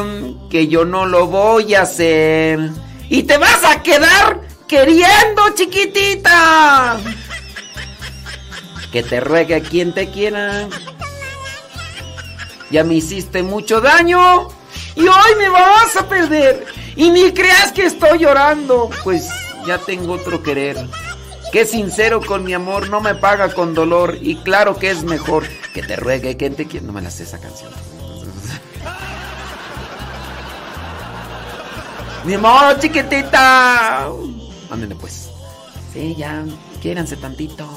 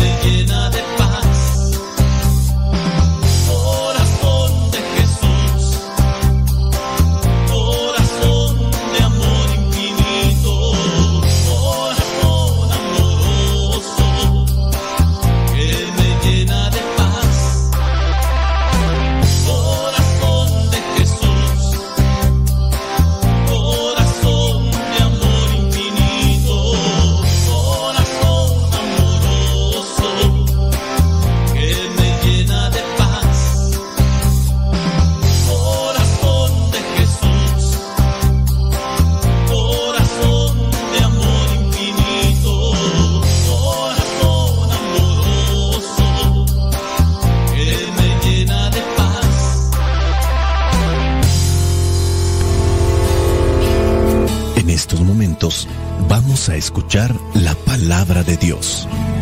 Dispón tu corazón para que el mensaje llegue hasta lo más profundo de tu ser.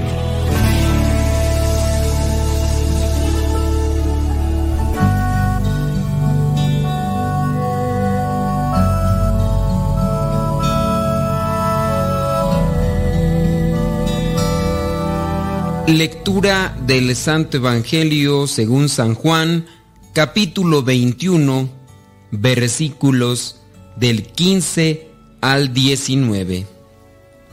Terminado el desayuno, Jesús le preguntó a Simón Pedro, Simón, hijo de Juan, ¿me amas más que estos? Pedro le contestó, Sí, Señor, tú sabes que te quiero. Jesús le dijo, Cuida de mis corderos. Volvió a preguntarle, Simón, hijo de Juan, ¿me amas? Pedro le contestó, Sí, Señor, tú sabes que te quiero. Jesús le dijo, Cuida de mis ovejas. Por tercera vez le preguntó, Simón, hijo de Juan, ¿me quieres? Pedro, triste, porque le había preguntado por tercera vez si lo quería, le contestó, Señor, tú lo sabes todo, tú sabes que te quiero. Jesús le dijo, Cuida de mis ovejas. Te aseguro que cuando eras joven te vestías para ir a donde querías, pero cuando ya seas viejo, extenderás los brazos y otro te vestirá y te llevará a donde no quieras ir. Al decir esto, Jesús estaba dando a entender de qué manera Pedro iba a morir y a glorificar con su muerte a Dios. Después le dijo, sígueme. Palabra de Dios, te alabamos Señor. Aquí encontramos la triple pregunta de Jesús y obviamente hace pensar en la triple negación de Pedro antes de que cantara el gallo. Recordemos que éste estaba dispuesto con juramento a seguir a Cristo hasta el final, hasta la muerte, aunque todos los demás pues lo abandonaron. Incluso el mismo Pedro pues viene a negarlo en el momento en el que le interrogan. Ahora encontramos que Jesucristo vuelve a hacerle algunas preguntas. Pedro es interrogado acerca de su amor y su fidelidad. Incluso llega a preguntarle a Pedro, ¿me amas más que estos? Es evidente que Jesús quiere enseñar que para dirigir a los demás hay que dar prueba de un amor más grande y que la capacidad de amarlo hasta la muerte es un don. El Señor se lo da a Pedro y con él la tarea de dirigir obedeciendo. Pedro no queda convertido en un dueño del rebaño como se podría entender dentro de una empresa. Y no queda como dueño del rebaño, pues las ovejas, recordemos, siguen siendo de Jesús, pero Jesucristo le pone en sus manos lo que son estas ovejas a su cuidado. Esto quiere decir también que habla de una confianza que Jesús tiene en Pedro, cosa que las ovejas deben aceptar con el mismo amor que Pedro ha de aceptarlas a ellas. Las cosas marchan muy mal en la iglesia cuando no eh, existe esta docilidad mutua entre autoridades y súbditos, a causa de no haber comprendido lo que es la voluntad de Dios. La autoridad de los cristianos es servicio que nace del amor verdadero. Toda acción que es fruto de la soberbia o del egoísmo sale fuera de la línea marcada por el Señor.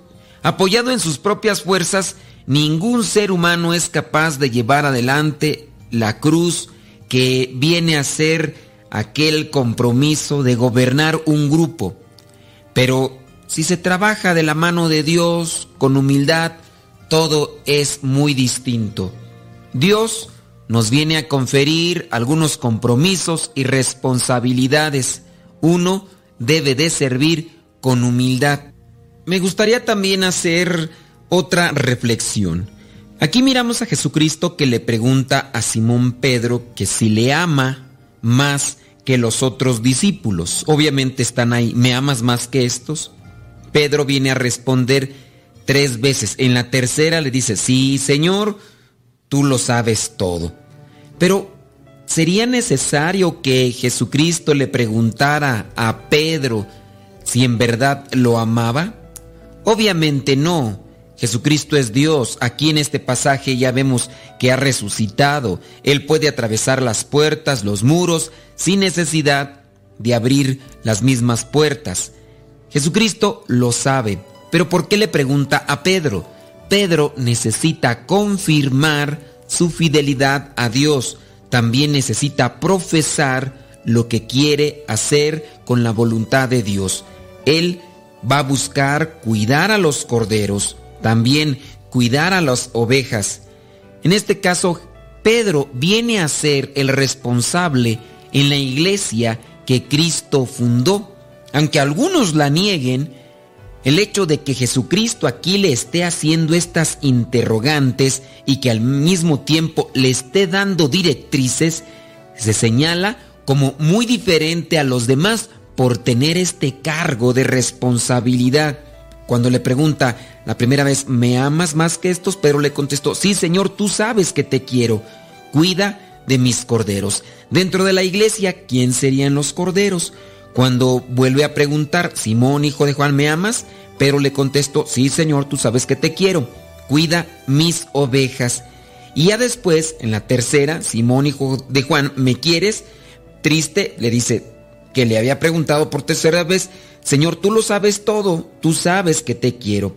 Y nuevamente vuelve a decir, cuida de mis ovejas, cuida de mis corderos y dos veces, cuida de mis ovejas. ¿Quiénes serían los corderos? ¿Quiénes serían las ovejas? Vamos a ver si no me equivoco, espero no equivocarme. Las ovejas. Las ovejas sería el término general de lo que podemos también llamar borregos y borregas. Bueno, ovejas el término general. Regularmente la oveja es la hembra que ya está en tiempo para poder criar. Hablando de el macho, al macho se le llama carnero. Y a lo que vendría a ser la cría de la oveja y el carnero, que también podemos llamarle borrego y borrega, pero que pues lo más propio sería oveja, carnero, lo que vendría a ser la cría de estos dos, cuando son pequeños, se les dice corderos. Se les dice corderos porque son pequeños. Aquí Jesucristo viene a decir, cuida a mis corderos una vez y viene a decir dos veces, cuida a mis ovejas. Aunque a algunos no les agrada lo que es esta interpretación, debemos verla a la luz del Espíritu Santo. ¿Por qué Jesucristo le dice a Pedro, tú eres piedra y sobre, esta piedra edificaré mi iglesia? Lo que tú atares en el cielo, quedará atado en el cielo. Lo que tú desatares en la tierra, quedará, quedará desatado en la tierra.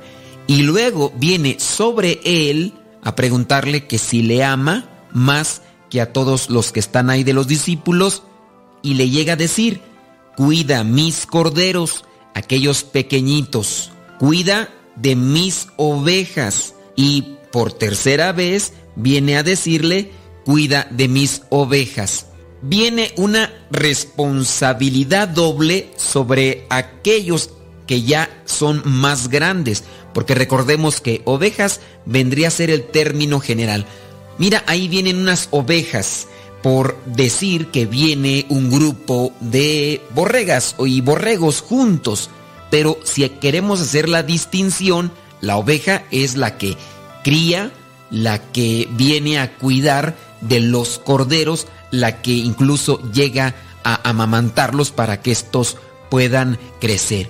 Está hablando de aquellos que están en algún modo como responsables de otros más pequeños. Cuidar o apacentar viene a ser sinónimo de instruir, de enseñar, de vigilar, cuidar. Y este cargo obviamente se lo está dando a alguien que ha elegido. Miren, algo curioso, un dato interesante que aparece en este pasaje de 21.15 es que en el original, en el griego, cuando le viene a preguntar Jesús comienza a llamar a Pedro por su antiguo nombre. No le dice Pedro, le dice Simón. Después le dice en griego, agapas me, eso en griego significa me amas. Pedro le responde en griego, filo se, filo se, algo así como te quiero como amigo. Jesús nuevamente le pregunta, ¿agapás me, que es me amas? Cuando utilizamos el agapás o el agape, es el amor incondicional, el amor de Dios. Ustedes muy bien saben que hay tres tipos de amor, el eros, el filio y el agape. El agape es el amor de Dios, es el amor incondicional. Y aquí Jesucristo le está preguntando, ¿agapás me? Que es, me amas con amor incondicional y no le dice Pedro, le dice Simón. Y Simón le responde, filo sé. Cuando en la segunda pregunta igual vuelve a responder, filo sé, solo te quiero, no te amo, filos, porque filos, filio, que viene a ser el amor, el amor de hermano, el cariño, que podríamos interpretar nosotros. En la tercera pregunta, que Jesucristo le hace, le pregunta ahora Jesucristo en el griego, le dice, Simón, fileismi, Simón, fileismi, esto es en griego, que vendría a ser algo así traducido como entonces, ¿solo me quieres como amigo? Y Pedro entonces se entristece de la tercera vez que Jesús le pregunta esto Sí, recuerda ciertamente la negación, pero Jesucristo le está preguntando, fileismi, entonces solamente me quieres como amigo, no es con un agapas me, un amor incondicional. Cuando viene a escuchar esto de parte de Jesucristo, él se llega a entristecer y ya es cuando le responde, Señor, tú lo sabes todo, tú sabes que solo te quiero. Esto vendría a ser en contraposición con la vez anterior que Pedro vendría a estarse ufanando diciéndole que va a seguir a Jesucristo hasta el final. ¿Qué viene a qué hacer aquí con este tipo de respuesta? Miren, ya no quiso cometer el mismo error, así que podemos visualizar que no se dio ante la presión del Mesías, de Jesucristo, y mostró un corazón humilde que había nacido tras haber experimentado aquella situación. Y obviamente ese corazón humilde le agradó a Jesucristo porque Él conoce nuestros corazones. Y ante esta pregunta y pregunta, Jesús le dice, apacienta mis corderos, es decir, dales comida. Esto podríamos interpretarlo como predica primeramente a los inocentes, siendo el cordero aquí, como ya mencionamos, el que vendría a ser el más pequeño, el más inocente, por, porque es joven. Después vendría la palabra apacienta mis ovejas, es decir, dales de comer. Aquí podremos también interpretarlo como estás listo para predicar, siendo que las ovejas vienen a ser aquellas que ya necesitan comida fuerte, sólida, lo que viene a ser la palabra de Dios. Los corderos, todavía algunos de ellos, por ser muy jóvenes y muy pequeños, necesitan leche. Cuida de los que ya son grandes, los que ya pueden eh, hacer una reflexión de la palabra de Dios, predícales, pero también cuida de aquellos más pequeños. Saquemos una reflexión de esto, ya que Jesucristo también nos pone una encomienda a nosotros.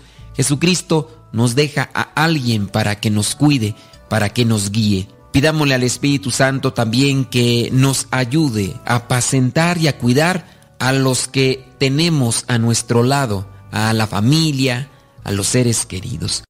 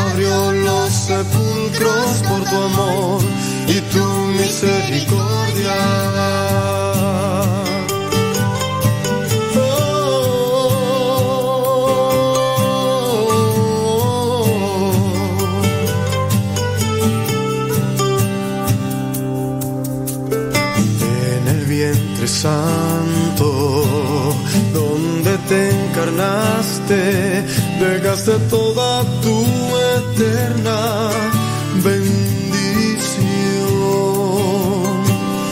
Cuando te invocamos, tú envías tu fuerza y se derrama y llena todos tu poder. Tu dolor abrió los sepulcros por tu amor misericordia tu dolor, abrió los sepulcros por tu amor y tu misericordia tu dolor, abrió los sepulcros por tu amor y tu misericordia tu dolor, abrió los sepulcros por tu amor y tu misericordia tu dolor, tumbas fue su poder que arrancó los cerrojos.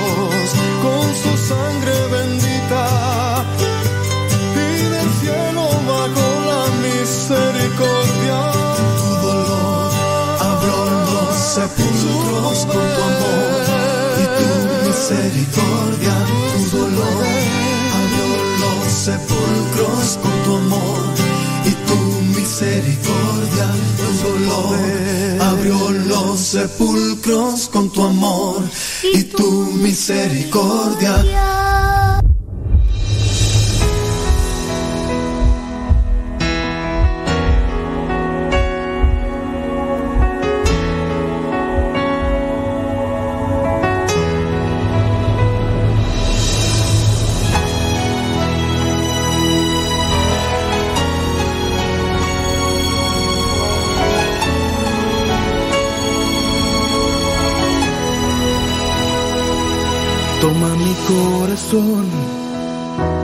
Hazlo de nuevo, puro y sincero, para amarte más, Señor. Toma mi corazón, hazlo de nuevo, puro y sincero, para amarte más, Señor. Toma mi corazón, Señor. Hazlo de nuevo, como ese barro en manos del alfarero, para amarte más, Señor. Toma mi corazón, hazlo de nuevo, puro y sincero, para amarte más, Señor. Toma mi corazón hazlo de nuevo, limpia con fuego el fuego de tu amor.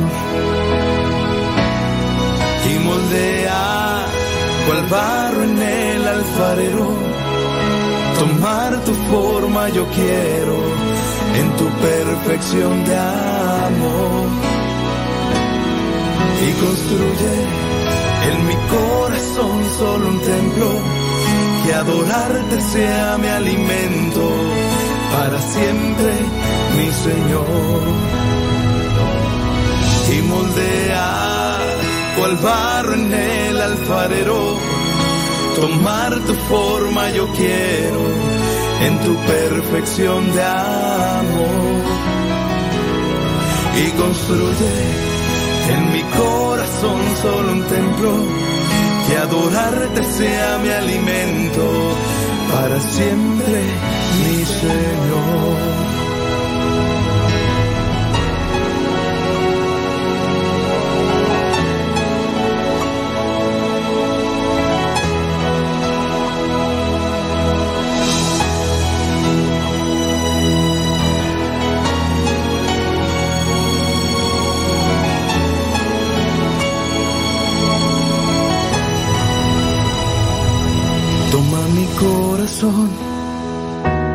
Hazlo de nuevo, puro y sincero, para amarte más, Señor. Toma mi corazón, hazlo de nuevo, limpia con fuego el fuego de tu amor y moldea cual barro en el alfarero. Tomar tu forma yo quiero en tu perfección de amor. Y construye en mi corazón solo un templo que adorarte sea mi alimento para siempre, mi Señor. Gracias Señor porque has tomado mi corazón. Porque siento tu presencia en mí. Santo eres Señor. Bendito seas. Y moldea cual barro en el alfarero. Tomar tu forma yo quiero en tu perfección de amor.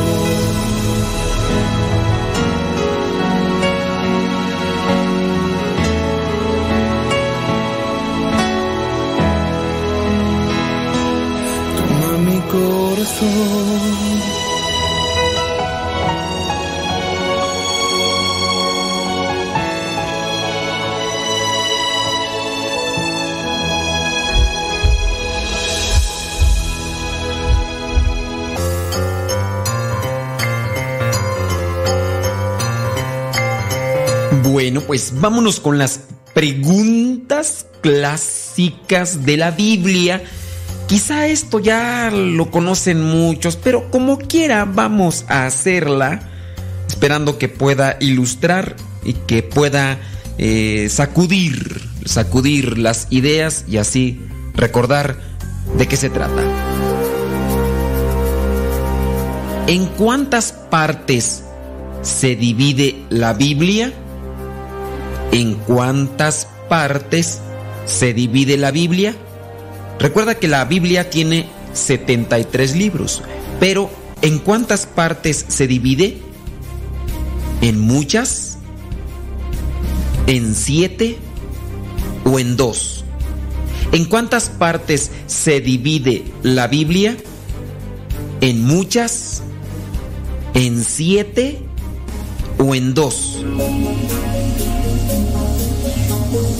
Si te fuiste con la idea de muchas, porque la Biblia tiene 73 libros, y dijiste muchas, pues estás equivocado. No se divide en muchas partes. Si dijiste siete, porque el siete es plenitud y es muy utilizado el siete dentro de lo que es la simbología de la Biblia y también dentro de la iglesia, pues no, tampoco se divide en siete. La verdad es que la Biblia se divide en dos partes. La Biblia se divide en dos partes, lo que es el Antiguo Testamento y el Nuevo Testamento. Dos partes, Antiguo Testamento y Nuevo Testamento.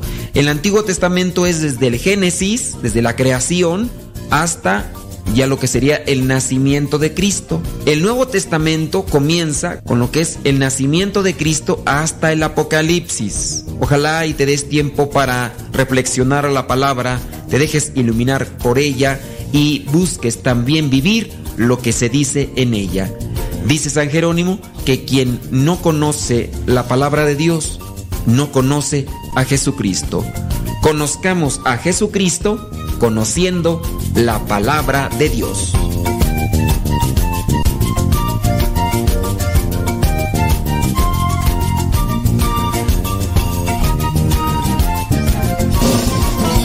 Hace tiempo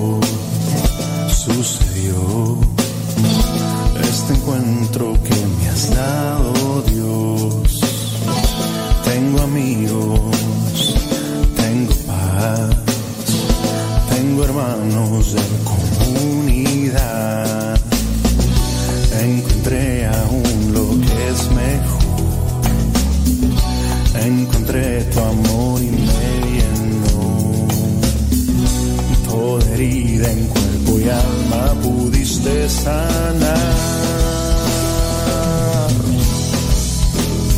Tu espíritu transformó mi corazón y en mi caminar. Tu presencia en mi corazón me llenó de valor, pusiste un canto en mí.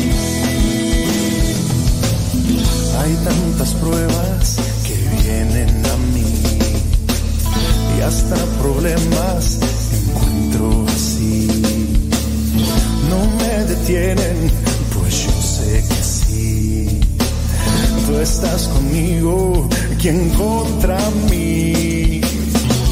Encontré aún lo que es mejor. Encontré tu amor y me llenó. Toda herida en cuerpo y alma pudiste sanar. Tu espíritu transformó mi corazón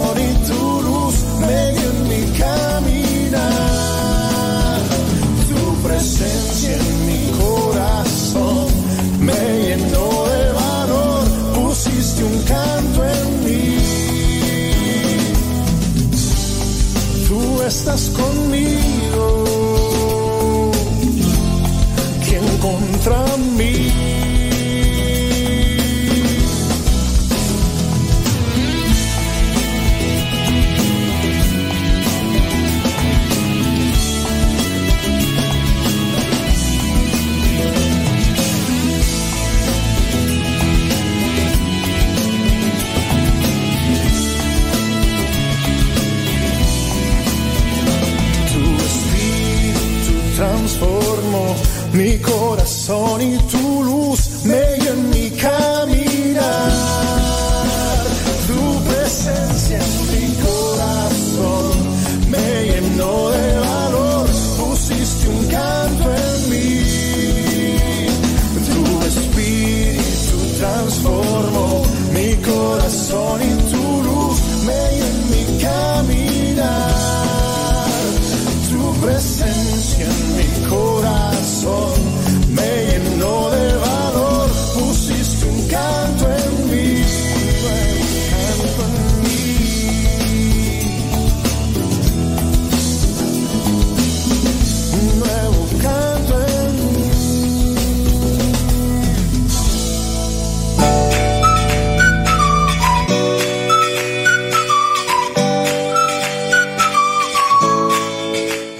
Casaron, él era un hipster protestante, ella era una universitaria atea. Después se casaron y se hicieron católicos. Antes, Tyler Blansky era un hipster, hipster, sí se pronuncia así, ¿verdad? Un hipster artístico, alternativo y protestante. Su novia, Brittany, era una universitaria atea y despreciaba a los que se decían cristianos en general. Poco después, ambos ya eran anglicanos y tenían pues ese deseo de evangelizar y ganas también de crear su propia iglesia. Al frente iba a estar Tyler como pastor, obviamente. En un proceso de tres años, como en un juego de pistas, una casa del tesoro algo así, todo fue cambiando y hoy son un matrimonio católico implicado en su parroquia y la evangelización de los jóvenes porque ellos son jóvenes. En su infancia, Tyler y su familia acudían a una iglesia baptista allá en Minneapolis y él fue a una escuela primaria fundamentalista protestante. En la adolescencia se integró en una mega iglesia protestante conservadora en la moral, pero moderna y alternativa en las formas, con cuyo grupo de jóvenes pues se dedicó a trabajar. Él dice que se dejó las rastas, ¿sí sabes qué son las rastas? ¿Has visto a, a estas personas que se dejan así crecer el cabello y que pareciera ser que no se lo lavan? Bueno, esas son las rastas. Así se las dejó crecer Tyler y trabajó en una cooperativa de comida orgánica. La comida orgánica es aquella que se cultiva de manera muy casera y que no le colocan químicos y cosas de esas. Era hipster alternativo y cristiano y con ganas también de ser un artista, un músico. Pero fue en el año 2001, él tenía 17 años, con esa edad entró en una escuela de bellas artes con la idea de ser guitarrista y cantautor, sobre todo de estilo folk. La escuela estaba llena de lesbianas y también de personas muy liberales. Muchas de las personas tenían muchos tatuajes y también había raperos. Le encantaba escribir canciones folk, producir algunos álbumes, marcar el ritmo con los pies y tocar la armónica, pero apenas en un año comprendió que en realidad no estaba aprendiendo gran cosa en la escuela, así que cambió y acabó en otra completamente distinta, un centro académico tradicional y conservador, donde empezó con una educación clásica sobre la cultura occidental y aprendió por primera vez que Occidente se sustenta en una herencia multisecular grecorromana y judeo-cristiana. Había descubierto que existe la historia y la tradición. Además, en esta época conoció una pequeña parroquia anglicana que en Estados Unidos es como se llama a los ex episcopalianos conservadores, amigos de la liturgia y oraciones históricas.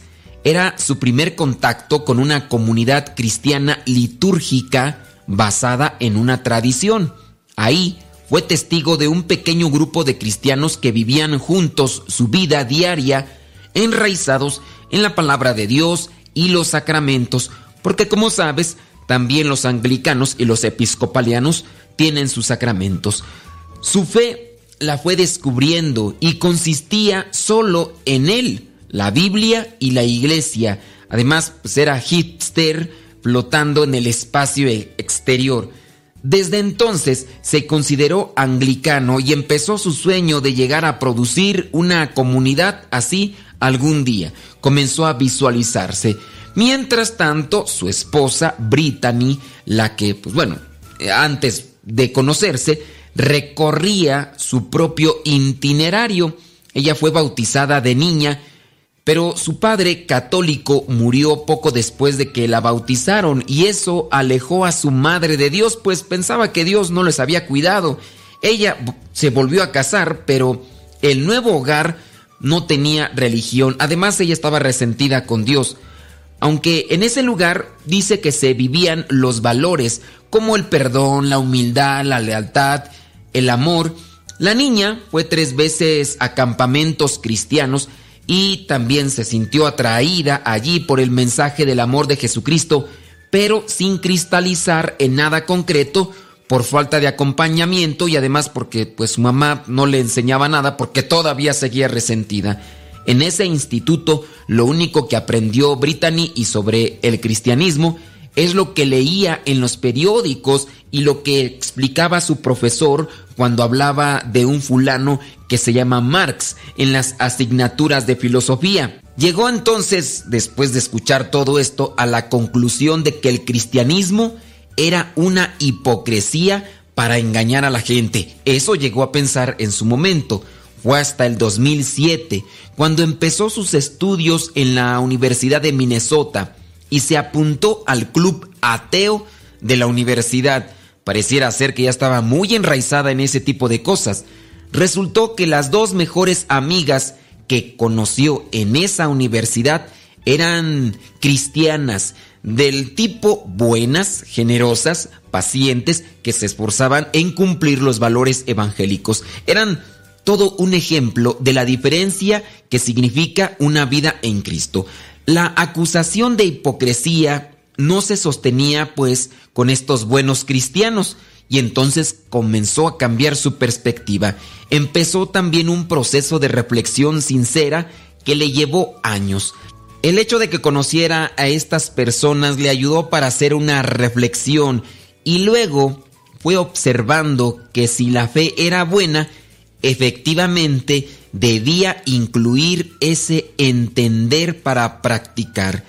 Sin entender las cosas que se creen cualquiera es pasto fácil de predicadores manipuladores y trucos de retórica y carisma. Empezó a pensar en sus dudas y preguntas como puntos de partida para explorar la relación con Dios, la comunión con Dios, y a medida que descubría la cosmovisión y las respuestas cristianas que veía que eran más razonables y coherentes que la oferta académica dominante de aquello que es sin sentido y que se presentaba en esa universidad. Fue hasta el año 2010 cuando conoció a la hora su esposo, al joven Tyler. Él ya estaba convencido de que Dios le llamaba a ser un sacerdote anglicano y un año después empezó sus estudios para ello. Se casaron y ella daba clases de matemáticas mientras él estudiaba el latín, el griego, la historia y la teología, pues estaba preparando. Se consideraban anglicanos y querían llegar a fundar su propia comunidad anglicana en algún barrio como misioneros urbanos, porque había que tomar decisiones respecto a mil preguntas que el anglicanismo no acababa de responder, porque no tenían autoridad para ello ni reclamaban tenerla.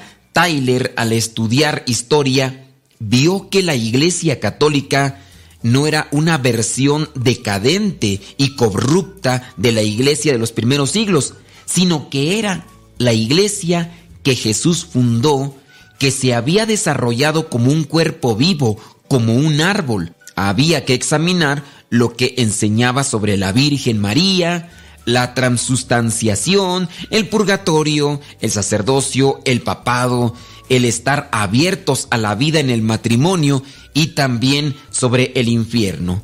Después de dedicarse a estudiar más sobre la moral católica, ellos que estaban usando la anticoncepción, porque en los protestantes sí se permite eso, cuando leyeron los libros de la Iglesia Católica, dejaron de usar anticonceptivos. Después se pusieron a platicar con un sacerdote que los fue orientando hacia una vida espiritual. Los dos se adentraron a conocer más sobre la Iglesia Católica y fue en la primavera del año 2014 cuando fueron recibidos como católicos y pudieron ya comulgar en la misa.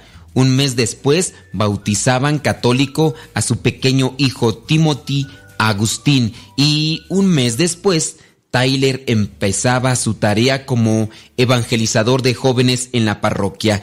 Él dejó su preparación que lo llevaba a ser sacerdote anglicano y ellos se convencieron de que la Iglesia Católica Apostólica y Romana era la iglesia que Cristo fundó. Con humildad, agradecidos como un reto, Brittany y Tyler simplemente intentaron tomar lo que se les daba y al momento en que ellos estudiaban, fueron descubriendo lo que Cristo ya había fundado hace muchos, pero muchos años.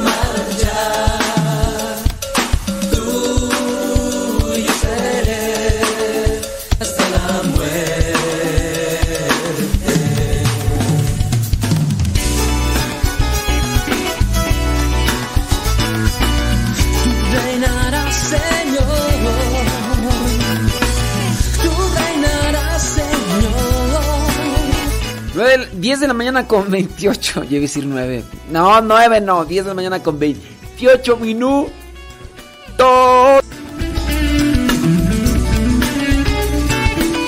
Saludos a Alejandra Ayala. Nos manda una foto. Dice ahí rumbo a casa, allá en Columbus, Ohio. Es vi- vi- viernes y nos manda una foto ahí del autobús. ¿Dónde va?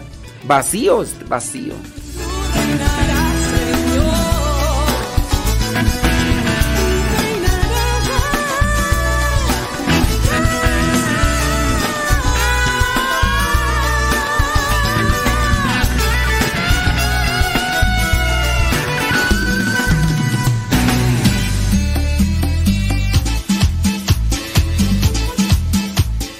Si no fuera por este día y los días de paga, ¿cuáles? ¿Cuáles? Eh, ahorita checamos ahí. Ahorita checamos ahí.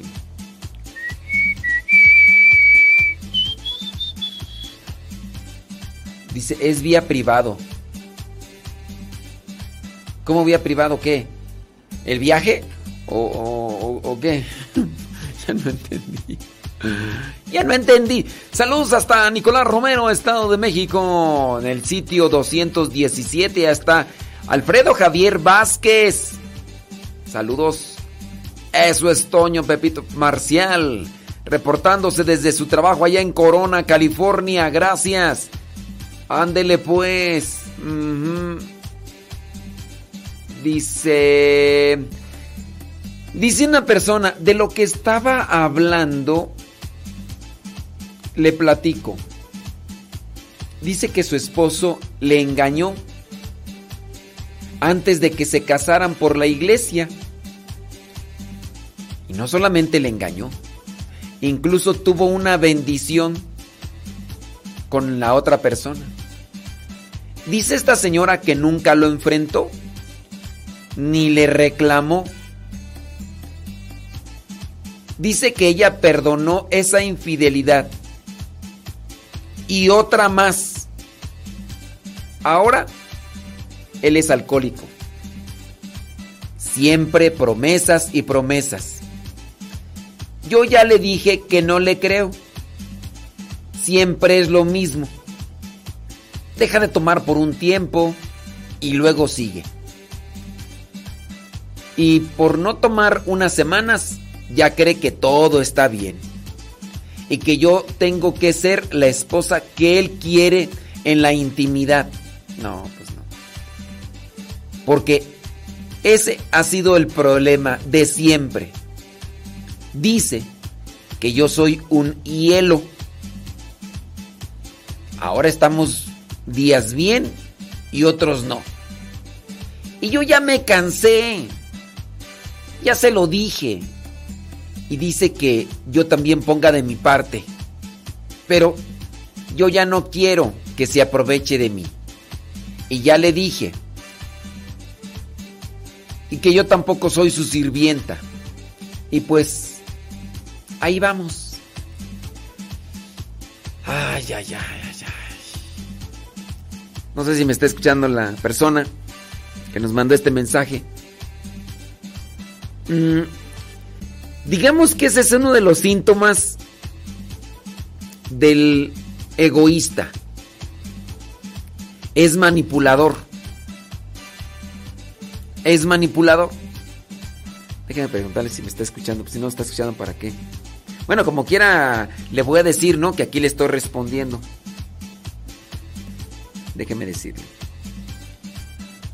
Ahí voy a dejar mi comentario en el programa. Para que el día de hoy viernes lo escuches. Ese sería uno de los síntomas de la persona que en este caso es abusiva. Te va a querer chantajear. Te va a querer manipular. No basta con el perdón que tú le otorgues a la persona para que las cosas puedan remediarse. Si, la persona no busca analizar su situación desordenada y no busca purificar eso, y, y la otra, que también se que se desprenda o que se distancie de esas cosas que le están llevando al pecado.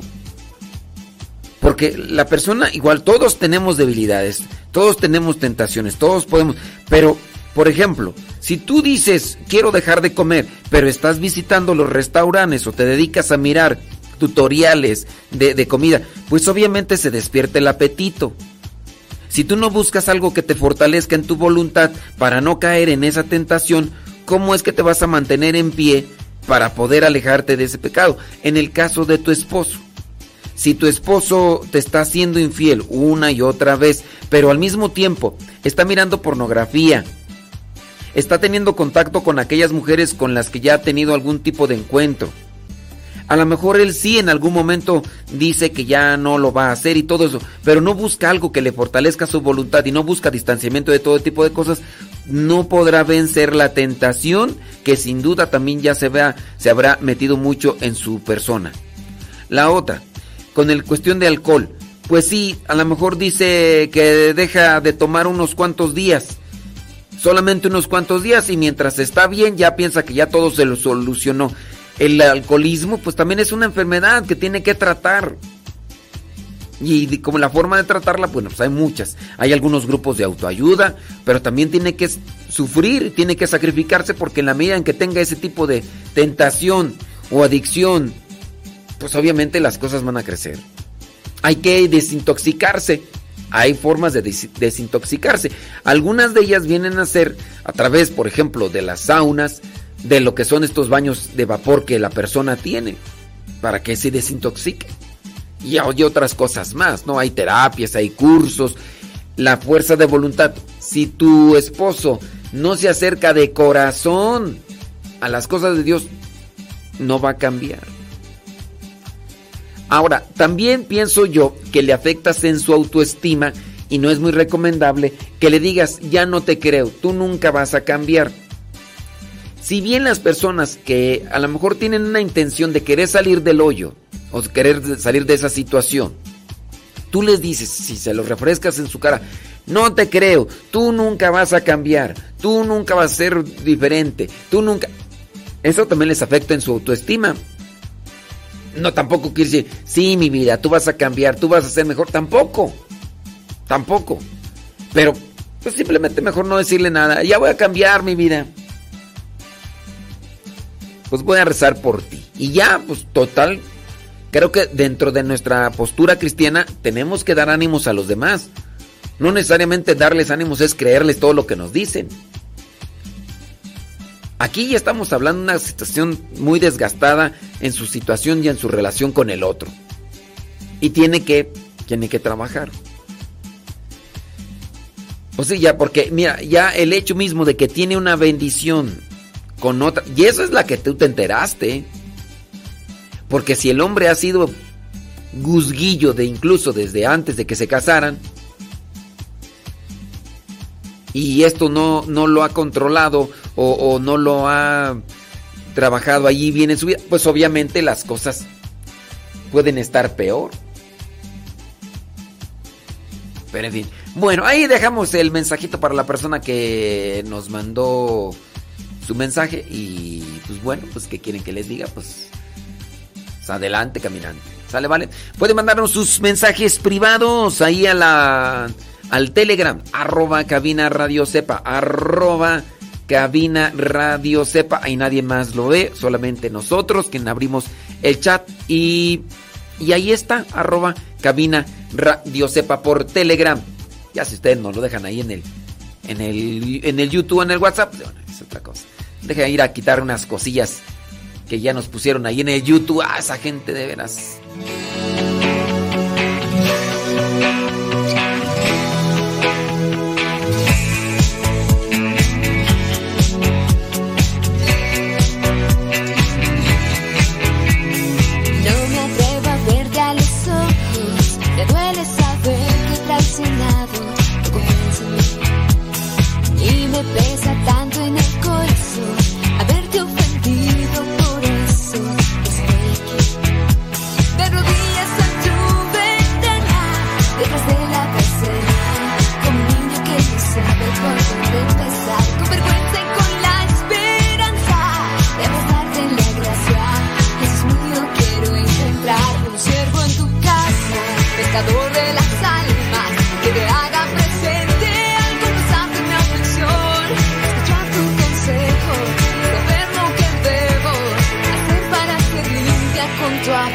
Necesito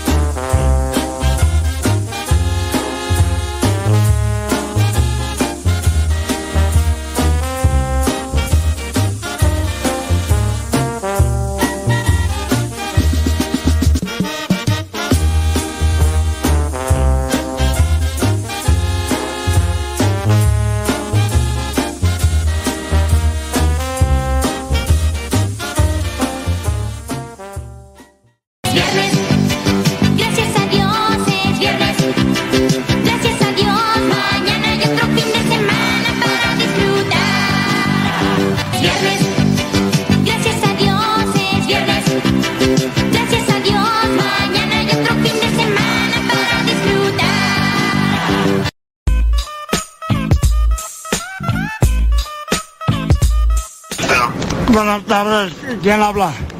Bueno. Bueno. Buenas tardes, ¿de, de parte de quién eres? Me presento, señor. Mi nombre es Rodrigo Ruiz. Me comunico con ¿Y, usted. y, y, y tú de quién eres? Hablo por parte de la compañía de Telcel, señor. Me comunico con usted porque su línea fue seleccionada para obtener un paquete de regalo. ¿Cuál, cuál, cuál línea? A la línea a la cual me comunico, señor. Ah, no, mira, fíjate, ahorita no, o ¿qué, qué me andas ofreciendo? Ya, ya no sé ni de dónde me hablan del banco, Ra- no eres, no eres ratero, ¿verdad? Porque me traen bien altos los rateros. No, señor, hablo por parte de la compañía de Telcel. ¿El motivo de mi llamada? Eh. Le comento el motivo de mi llamada para invitarlo a que forme parte de la compañía. Y no, mira, yo, no, ah, yo no, a mí, a mí no me andes invitando, ¿verdad? Porque ahorita no tengo chance y este fin de semana ya lo tengo ah, ocupado. Fíjate, acá vienen unos parientes del norte y vamos a hacer una, una borrachera y por si gustas en el rancho de mi compadre Isidro, de mi compadre Isidro en las jilguerillas. Ah, entiendo, señor. Sin embargo, también es para que usted genere un gran ahorro en su línea celular. De igual Ahorro, ahorro, mira, nunca ahorro nada desde morrillo y nunca me ha gustado ahorrar. Fíjate que, ¿para qué ahorra uno, da? ¿Para qué? El dinero no sirve de nada guardado. ¿Para qué ahorra uno? Mejor ir a compramos cosas, cervezas y triques y botines y sacos perrones para andar en caballo como don Antonio Aguilar. Ah, entiendo, señor. Sin embargo, esta es la oportunidad perfecta para que genere su primer ahorro. Usted me comenta. Eh, mira, bueno, sí, sí me, sí, sí me gusta eh, eh, ahorrar y así porque puedo comprarme, ahorita que traigo una yegua ya bien jodida, bien viejita, pero quiero comprarme un caballo alazán, dime cómo le hago para guardar dinero. Señor, precisamente mi para que usted genere ese ahorro y usted... ¿Usted vende, usted vende caballos o por qué precisamente, a ver, ¿dónde te veo pues para tratar el caballo? Porque tengo muchas ganas de comprarlo.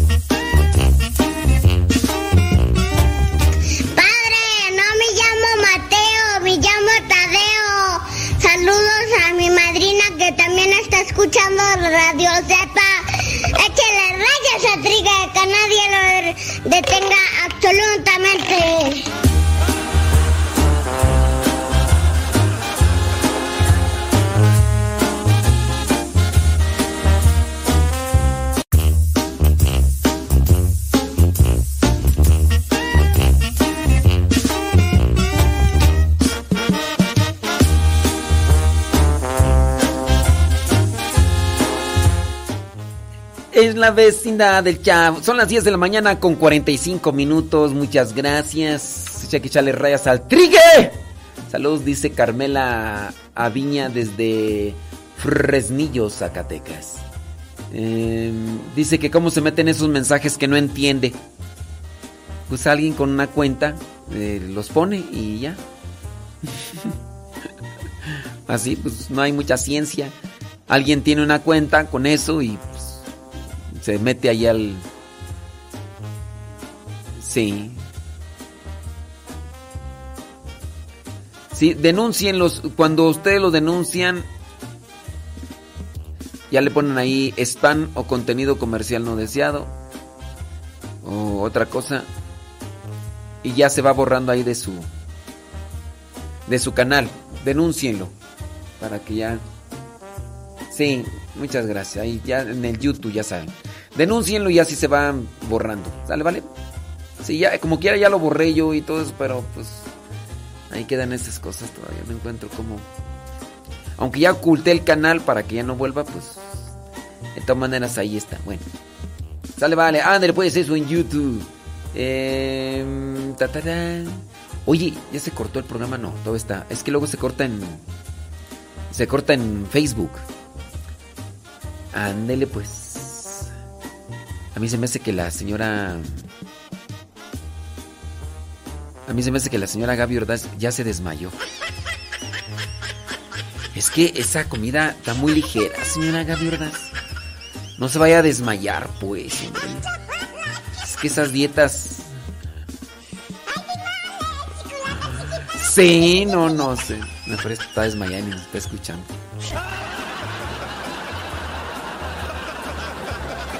Sí.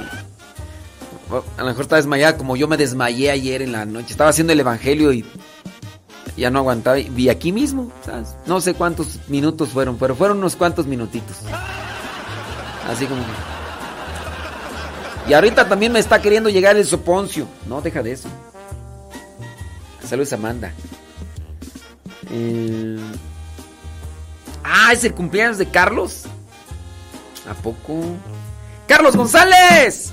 ¡Ahora vale! Saludos a Carlos González allá en. quién sabe dónde ande. Me dice Amanda. Amanda. Cuidado con el agua porque se acaba. Sí, hombre, gracias. Dice, dice la señora Gaby que ella, ella sí se desmayaría si no duerme. Pues yo también me desmayo. Yo tengo como que, como unos cinco días, eh, como cuatro o cinco días durmiéndome, que casi a la una y luego a las cinco y fracción me levanto y... ¡Ni modo! ¿Para qué te casabas? ¿Para qué te casabas? Te dije que no te casaras y no, pues sí, pues... Ni modo. Sí, sí, sí, sí. No, no, pues ni modo, dijo Lupe. Carlos, Carlos González, el esposo de Amanda. Ahí está. Y vamos a poner las mañanitas, porque pues sí.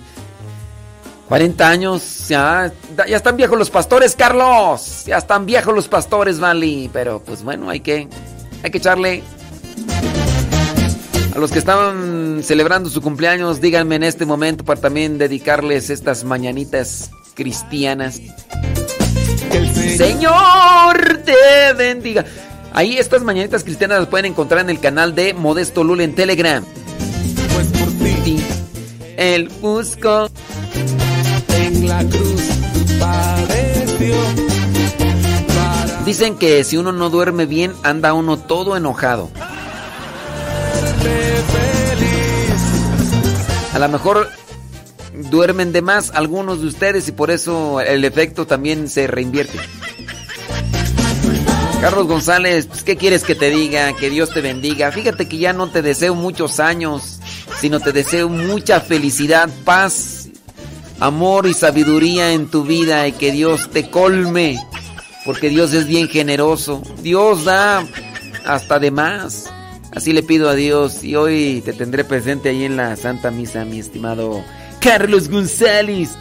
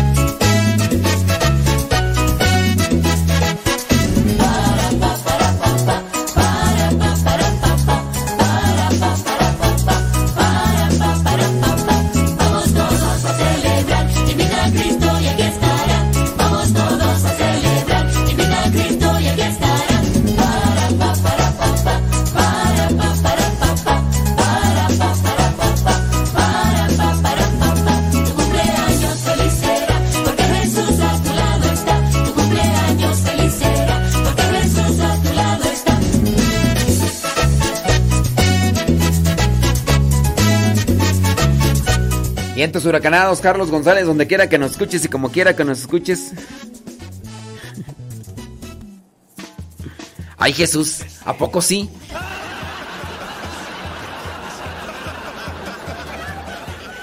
¿Sí?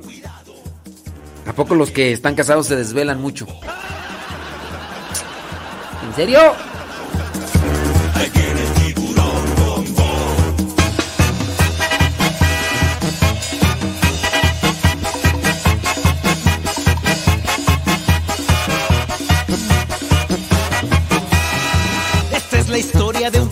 Grande y enojón. De los malvados él quería. Un pez grande y enojón. No lo querían por ser malo y muy grosero. Pesado y muy sangrón. Ahí los que están en el YouTube mm, borren o denuncien eh, para que se vayan quitando esos canales. Conoció la luz de Dios. Su gracia, su perdón y su alegría. Su vida transformó.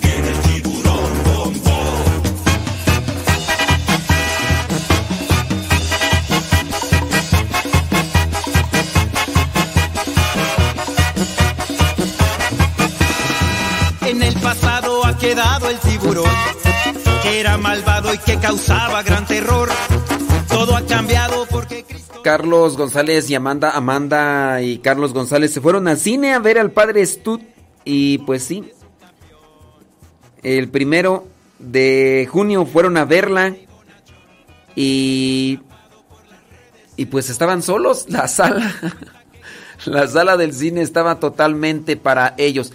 Pero sí, es recomendable. Yo espero que las personas que todavía la puedan buscar, eh, muévale ahí, de- de- dele de palos al avispero, señora Gaby, para que se vayan al cine a ver esa película, de veras. Mm, ver una película en el cine tiene esas ventajas, las sensaciones. Eh, es diferente. No sé, eh, a lo mejor puede ser que, que también sea la convivencia que uno tiene con la gente. Por ejemplo, el, el hecho de también ser acompañado de alguien que sepa ver películas en el cine, porque hay gente que no sabe ver películas en el cine. Tan hable y hable, dice y dice. Cuando están comiendo las palomitas, parecen marranos. Tan... No, eso no, ¿verdad? Pero sí, eh, hay de experiencias a experiencias. Y bueno, la experiencia que tuvimos que el día miércoles, acompañando a estos chamacos, pues sí, fue una pe- experiencia grata. Eh, y sí, una, una película en el cine, digo, a menos de que se duerma. Dice Gabriela Ramírez, dice que su esposo y ella fueron a ver la película y dice que le cambió la forma de ver la vida a su esposo. O sea, pero ¿en qué sentido? Porque sí, la película presenta realidades. Presenta realidades. No, no les quiero decir detalles. No les quiero decir detalles, pero presenta realidades. Realidades y también eh, conversiones, eh, luchas, luchas internas, luchas externas. Sí. Eh, el padre Stud está, se enamora. No, no se enamora cuando es padre. Bueno, es que cómo decirles. No, mejor véanla para que se. Este. ¿Cómo explico esto para que no se malinterprete?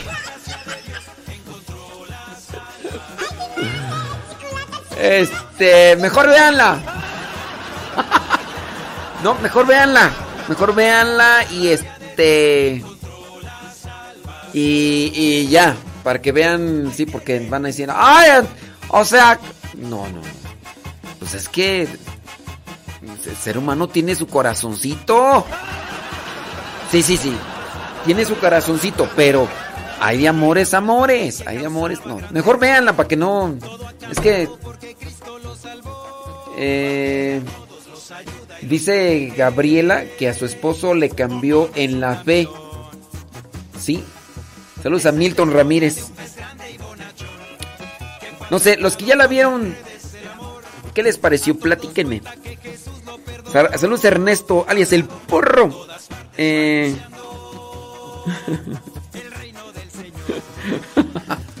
Puede ser. Dice que allí en su casa les gusta mucho la canción del tiburón bombón.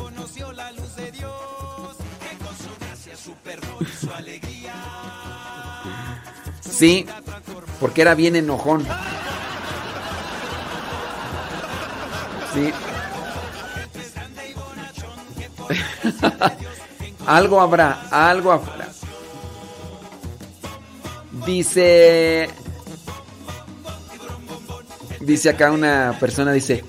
Yo vi la película, dice, y a mí me fue difícil ver de sacerdote a mi novio platónico.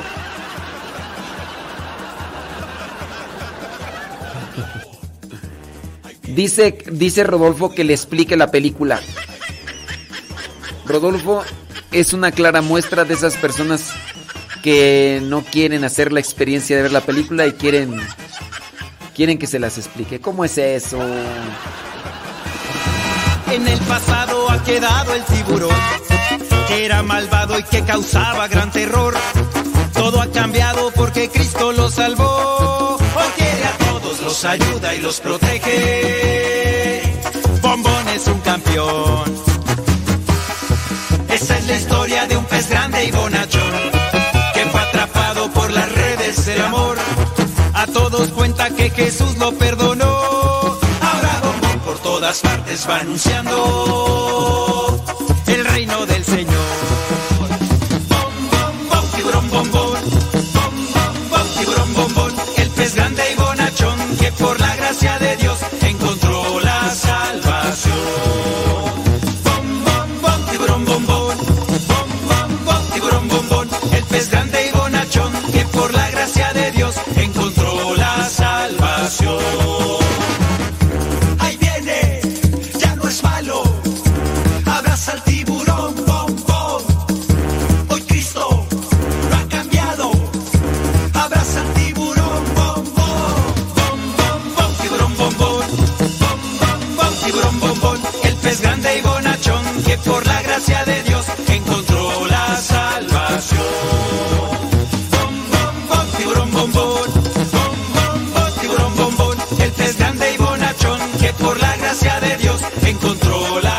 No hay tiempo, dice Rodolfo, no hay tiempo. Si te la platico, no te aproveche nada, Rodolfo. Si te platico la película, no te aproveche nada. Te vas a enterar. Te vas a enterar y... Pero no. Es que una película no es para explicarla. No es para contarla. Una, una película es para experimentarla.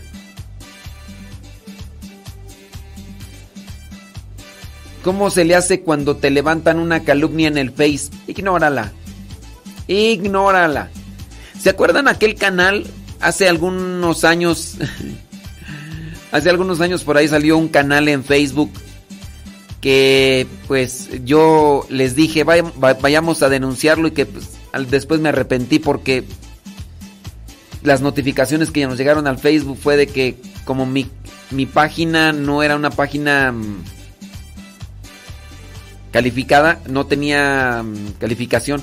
Entonces, las, la- las calumnias que, que me hacían en el Facebook, en esa página, pues no. Pero ya borraron esa página. Bendito Dios. Ya, después yo me di cuenta, dije, pues, esa página, cuando ustedes la denunciaban, se agregaba otro like a la página, otro seguidor más, sin darse cuenta. Dije, no, cada vez de que la están denunciando, eh, eh, se les están agregando más seguidores a la página. Y este. Y ya. Y sí, hace un- algunos años. Algunos años, ¿no? Ya tiene como un año y medio, dos. Y es que algunos de ustedes sí se fueron bien duro, le llegaron y le mentaron la madre al, al, al usuario o al... Y el fulano exponía, decía, miren, los seguidores de este fulano tal, que, pues que se acordarán todo lo que me decía, que no sé qué y que no sé cuánto, un montón de cosas que obviamente no voy a resaltar ni voy a decir, pero que, que pues, ahí me decía, dije, no, pues mi hijo, pues, si supieras. Pero en fin. Pues no, pues ¿qué, qué haces cuando te levantan una calumnia en el Facebook? Es más tonto el que le hace caso a la tontería de otro tonto. No le respondas y ya, pues. Listo, Calisto. Yes. Saludos a Israel Goss. ¡Qué milagro, Israel Goss! ¿Qué te dice Susanita? Tiene un ratón. Un ratón chiquitito. Saludos a, a Lenali, a Odali. Dice. Dice: Los que dormimos nueve horas estamos bien felices.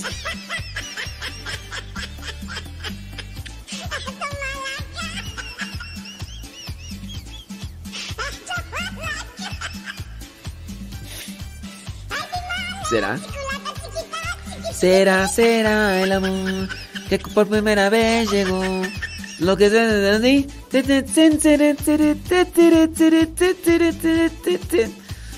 dice por acá un comentario, dice, "Enamo- enamorarse es bueno, porque uno siempre está animado y ve la vida de otra manera. Pues sí, hay que estar eh, enamorados.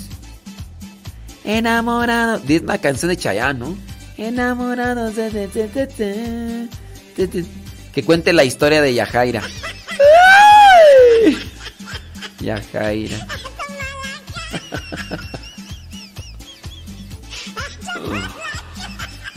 Saludos, Ga- Gabriela Ramírez, dice su esposo.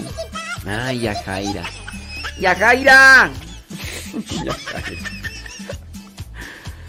Ay, ay, ay, ay, ay. Pues sí. Ya nos vamos. Dice...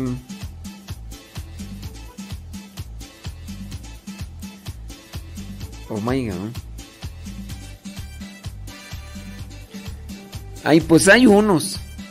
Dice que los recién casados se desvelan. ¿Quién sabe por qué?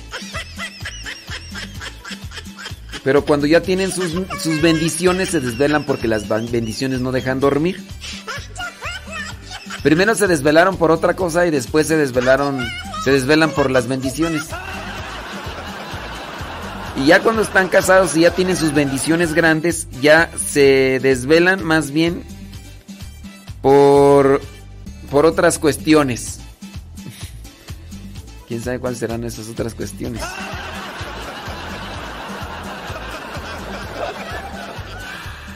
Pues los problemas de la vida, ¿no? Los problemas de la vida no son como yo te no son como imaginaba.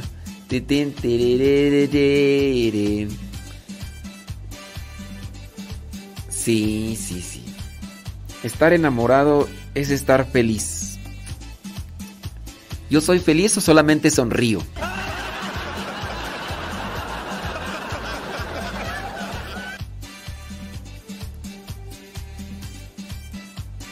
Enamorado. El amor, ¿cómo decía la canción de Cantinflas? El amor. A ver, espérame.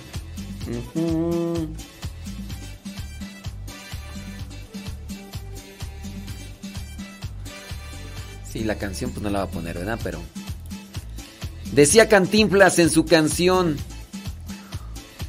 dice, el amor si no sabes cómo decir el amor si te hace sonreír.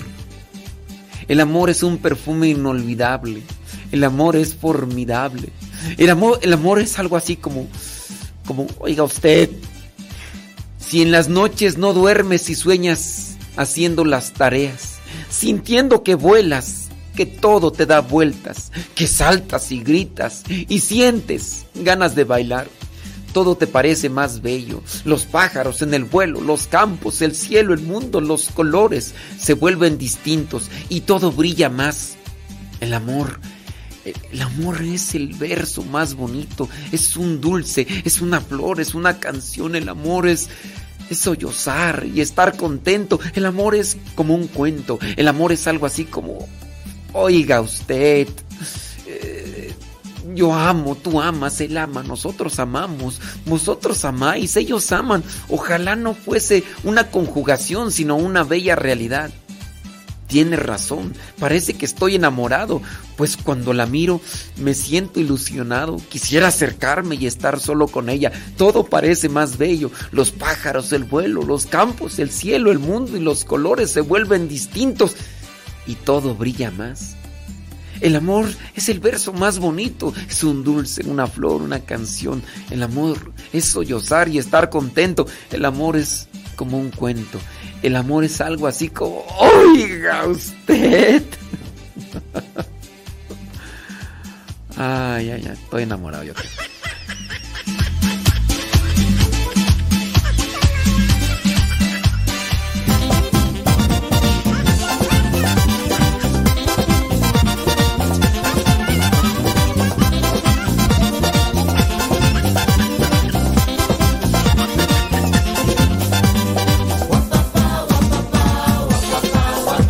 Ya nos vamos. Ya nos vamos.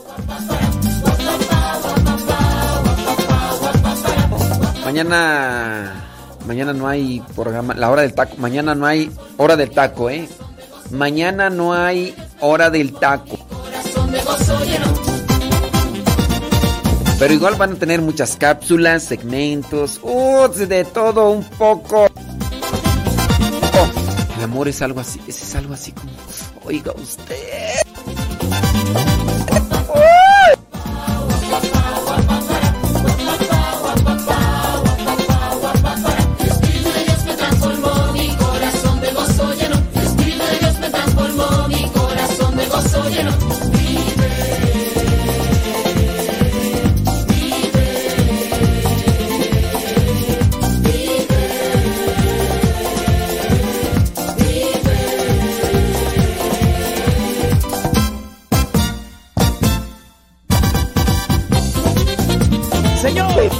No, van a extrañar la hora del taco. Si ustedes se conectan, van a, van a escuchar muchos segmentos, muchas cápsulas y todo lo demás.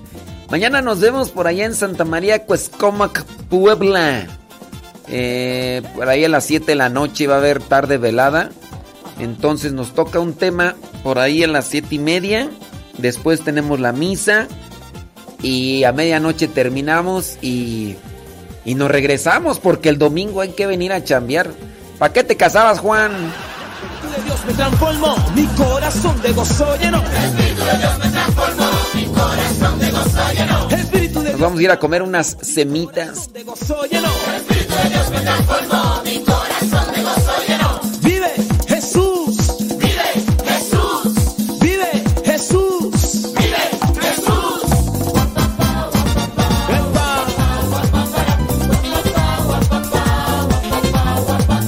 Saludos a Javier, el hijo de Yadira Rivera, Javier Alejandro, que cumple años. Felicidades, cumple four, four years. Oh, all right, all right. Transformó mi corazón de gozo lleno.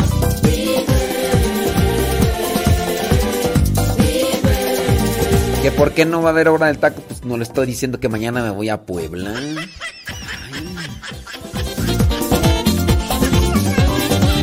Me voy a ir a Puebla en la tarde, porque la, allá hasta las 8 son dos horas y media, así que...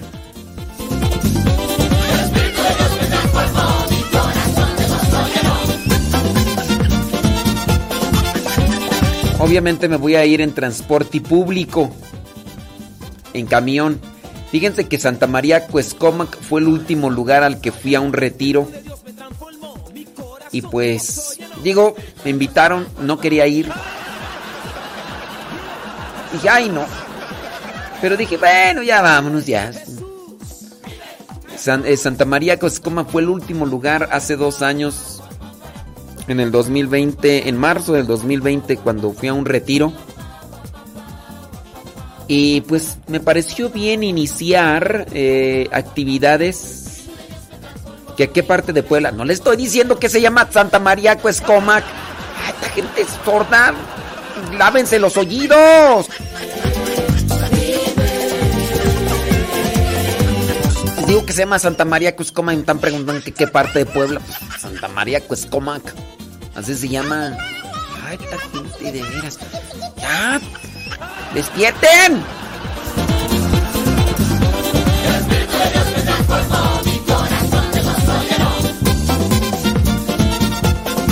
Y fue el último lugar entonces a donde fuimos a un retiro. Y pues dije, pues es buena, eh, buena idea, ¿no? Em, iniciar actividades. Dije, pues de una vez. Y ya, el día de ayer, este. El día de ayer nos invitaron a Mexicali, así que próximamente. Mexicali, vámonos a rostizar un rato. Jesús. Próximamente Estados Unidos.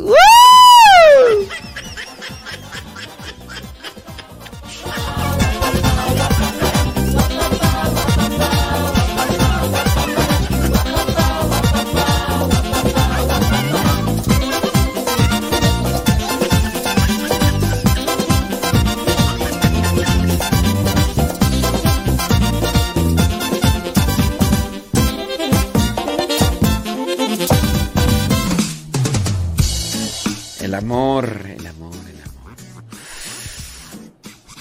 Ay.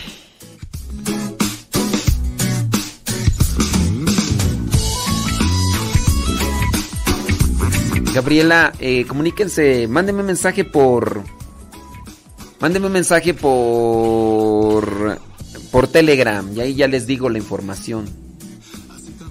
Sí, ahí les digo ya la información, eh, Gabriela. Bueno, lo de Estados Unidos todavía no es un hecho. Porque hasta que no tenga la visa.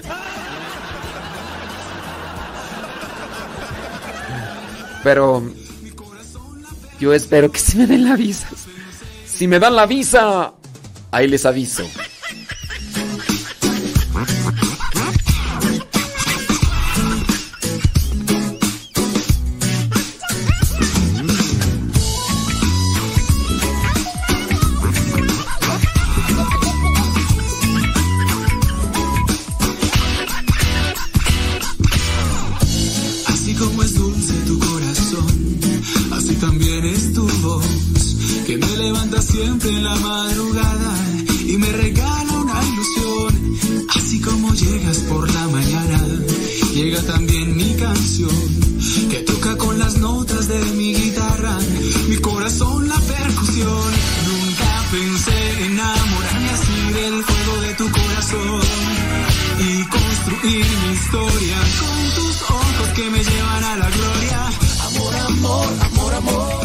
La visa, pues ya nada más es esperar, porque ya. Ya este. Pues ya se hicieron los trámites, ya todo lo demás y. Ay, este. Y pues ya nada más esperar. Pues ya nada más tan. Esperar. Sí, no. Ya, gracias, muchas gracias. Sí, para los que nos gusten apoyar aquí en lo de la radio, mándenme un mensajito allá a Telegram. Y ya les. Ya también, también díganme dónde nos escuchan. O de dónde viven. Si nos quieren apoyar, si dicen Estados Unidos, pues ya los contacto con, con Amanda. ¿Verdad, Amanda? Amanda, cuidado con el agua porque se acaba. Oye, ¿y también sabes quién necesita ayuda? Es mi estimado.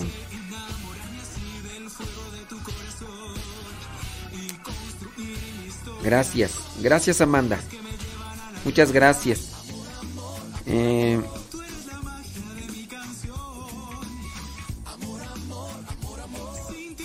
Ay, no sé cuál. Déjame ver este. Ay, este. Rubén. Rubén nos manda este audio. Este. Ay, Rubén, no, es que no alcancé, Rubén. Queridos hermanos, que la paz y el gozo del Señor esté en sus corazones. Les saluda su amigo y hermano en Cristo, Rubén García. Aún estamos en la espera del día de la operación, eh, mientras me han pedido cómo obtener mi libro para los hermanos que viven en Estados Unidos, pues de una forma u otra ahora ya le puede llegar directamente ahí a su domicilio.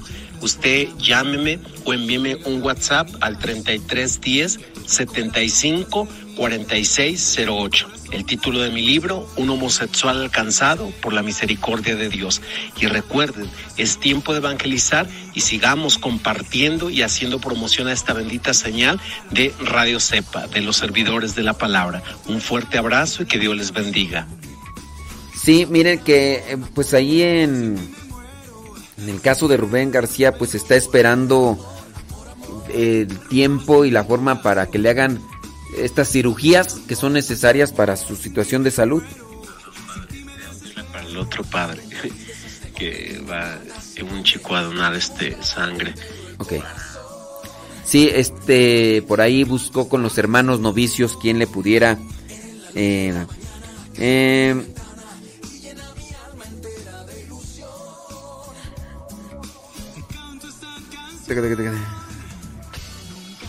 Sí. ujú. El número que aparece aquí es para Estados Unidos o para México.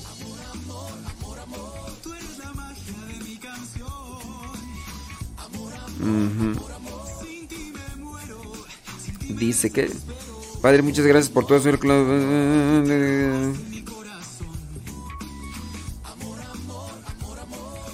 Ah, sí es cierto. Bueno, pues ahí está... Ahí está Rubén García. Nada más que le voy a preguntar para las personas que están en Estados Unidos, si quieren conseguir el libro de Rubén García, donde relata su testimonio y su conversión, su acercamiento a Dios, ahí en Estados Unidos, em, con Horacio Trujillo. Horacio Trujillo es, es predicador, ¿no? Creo que sí.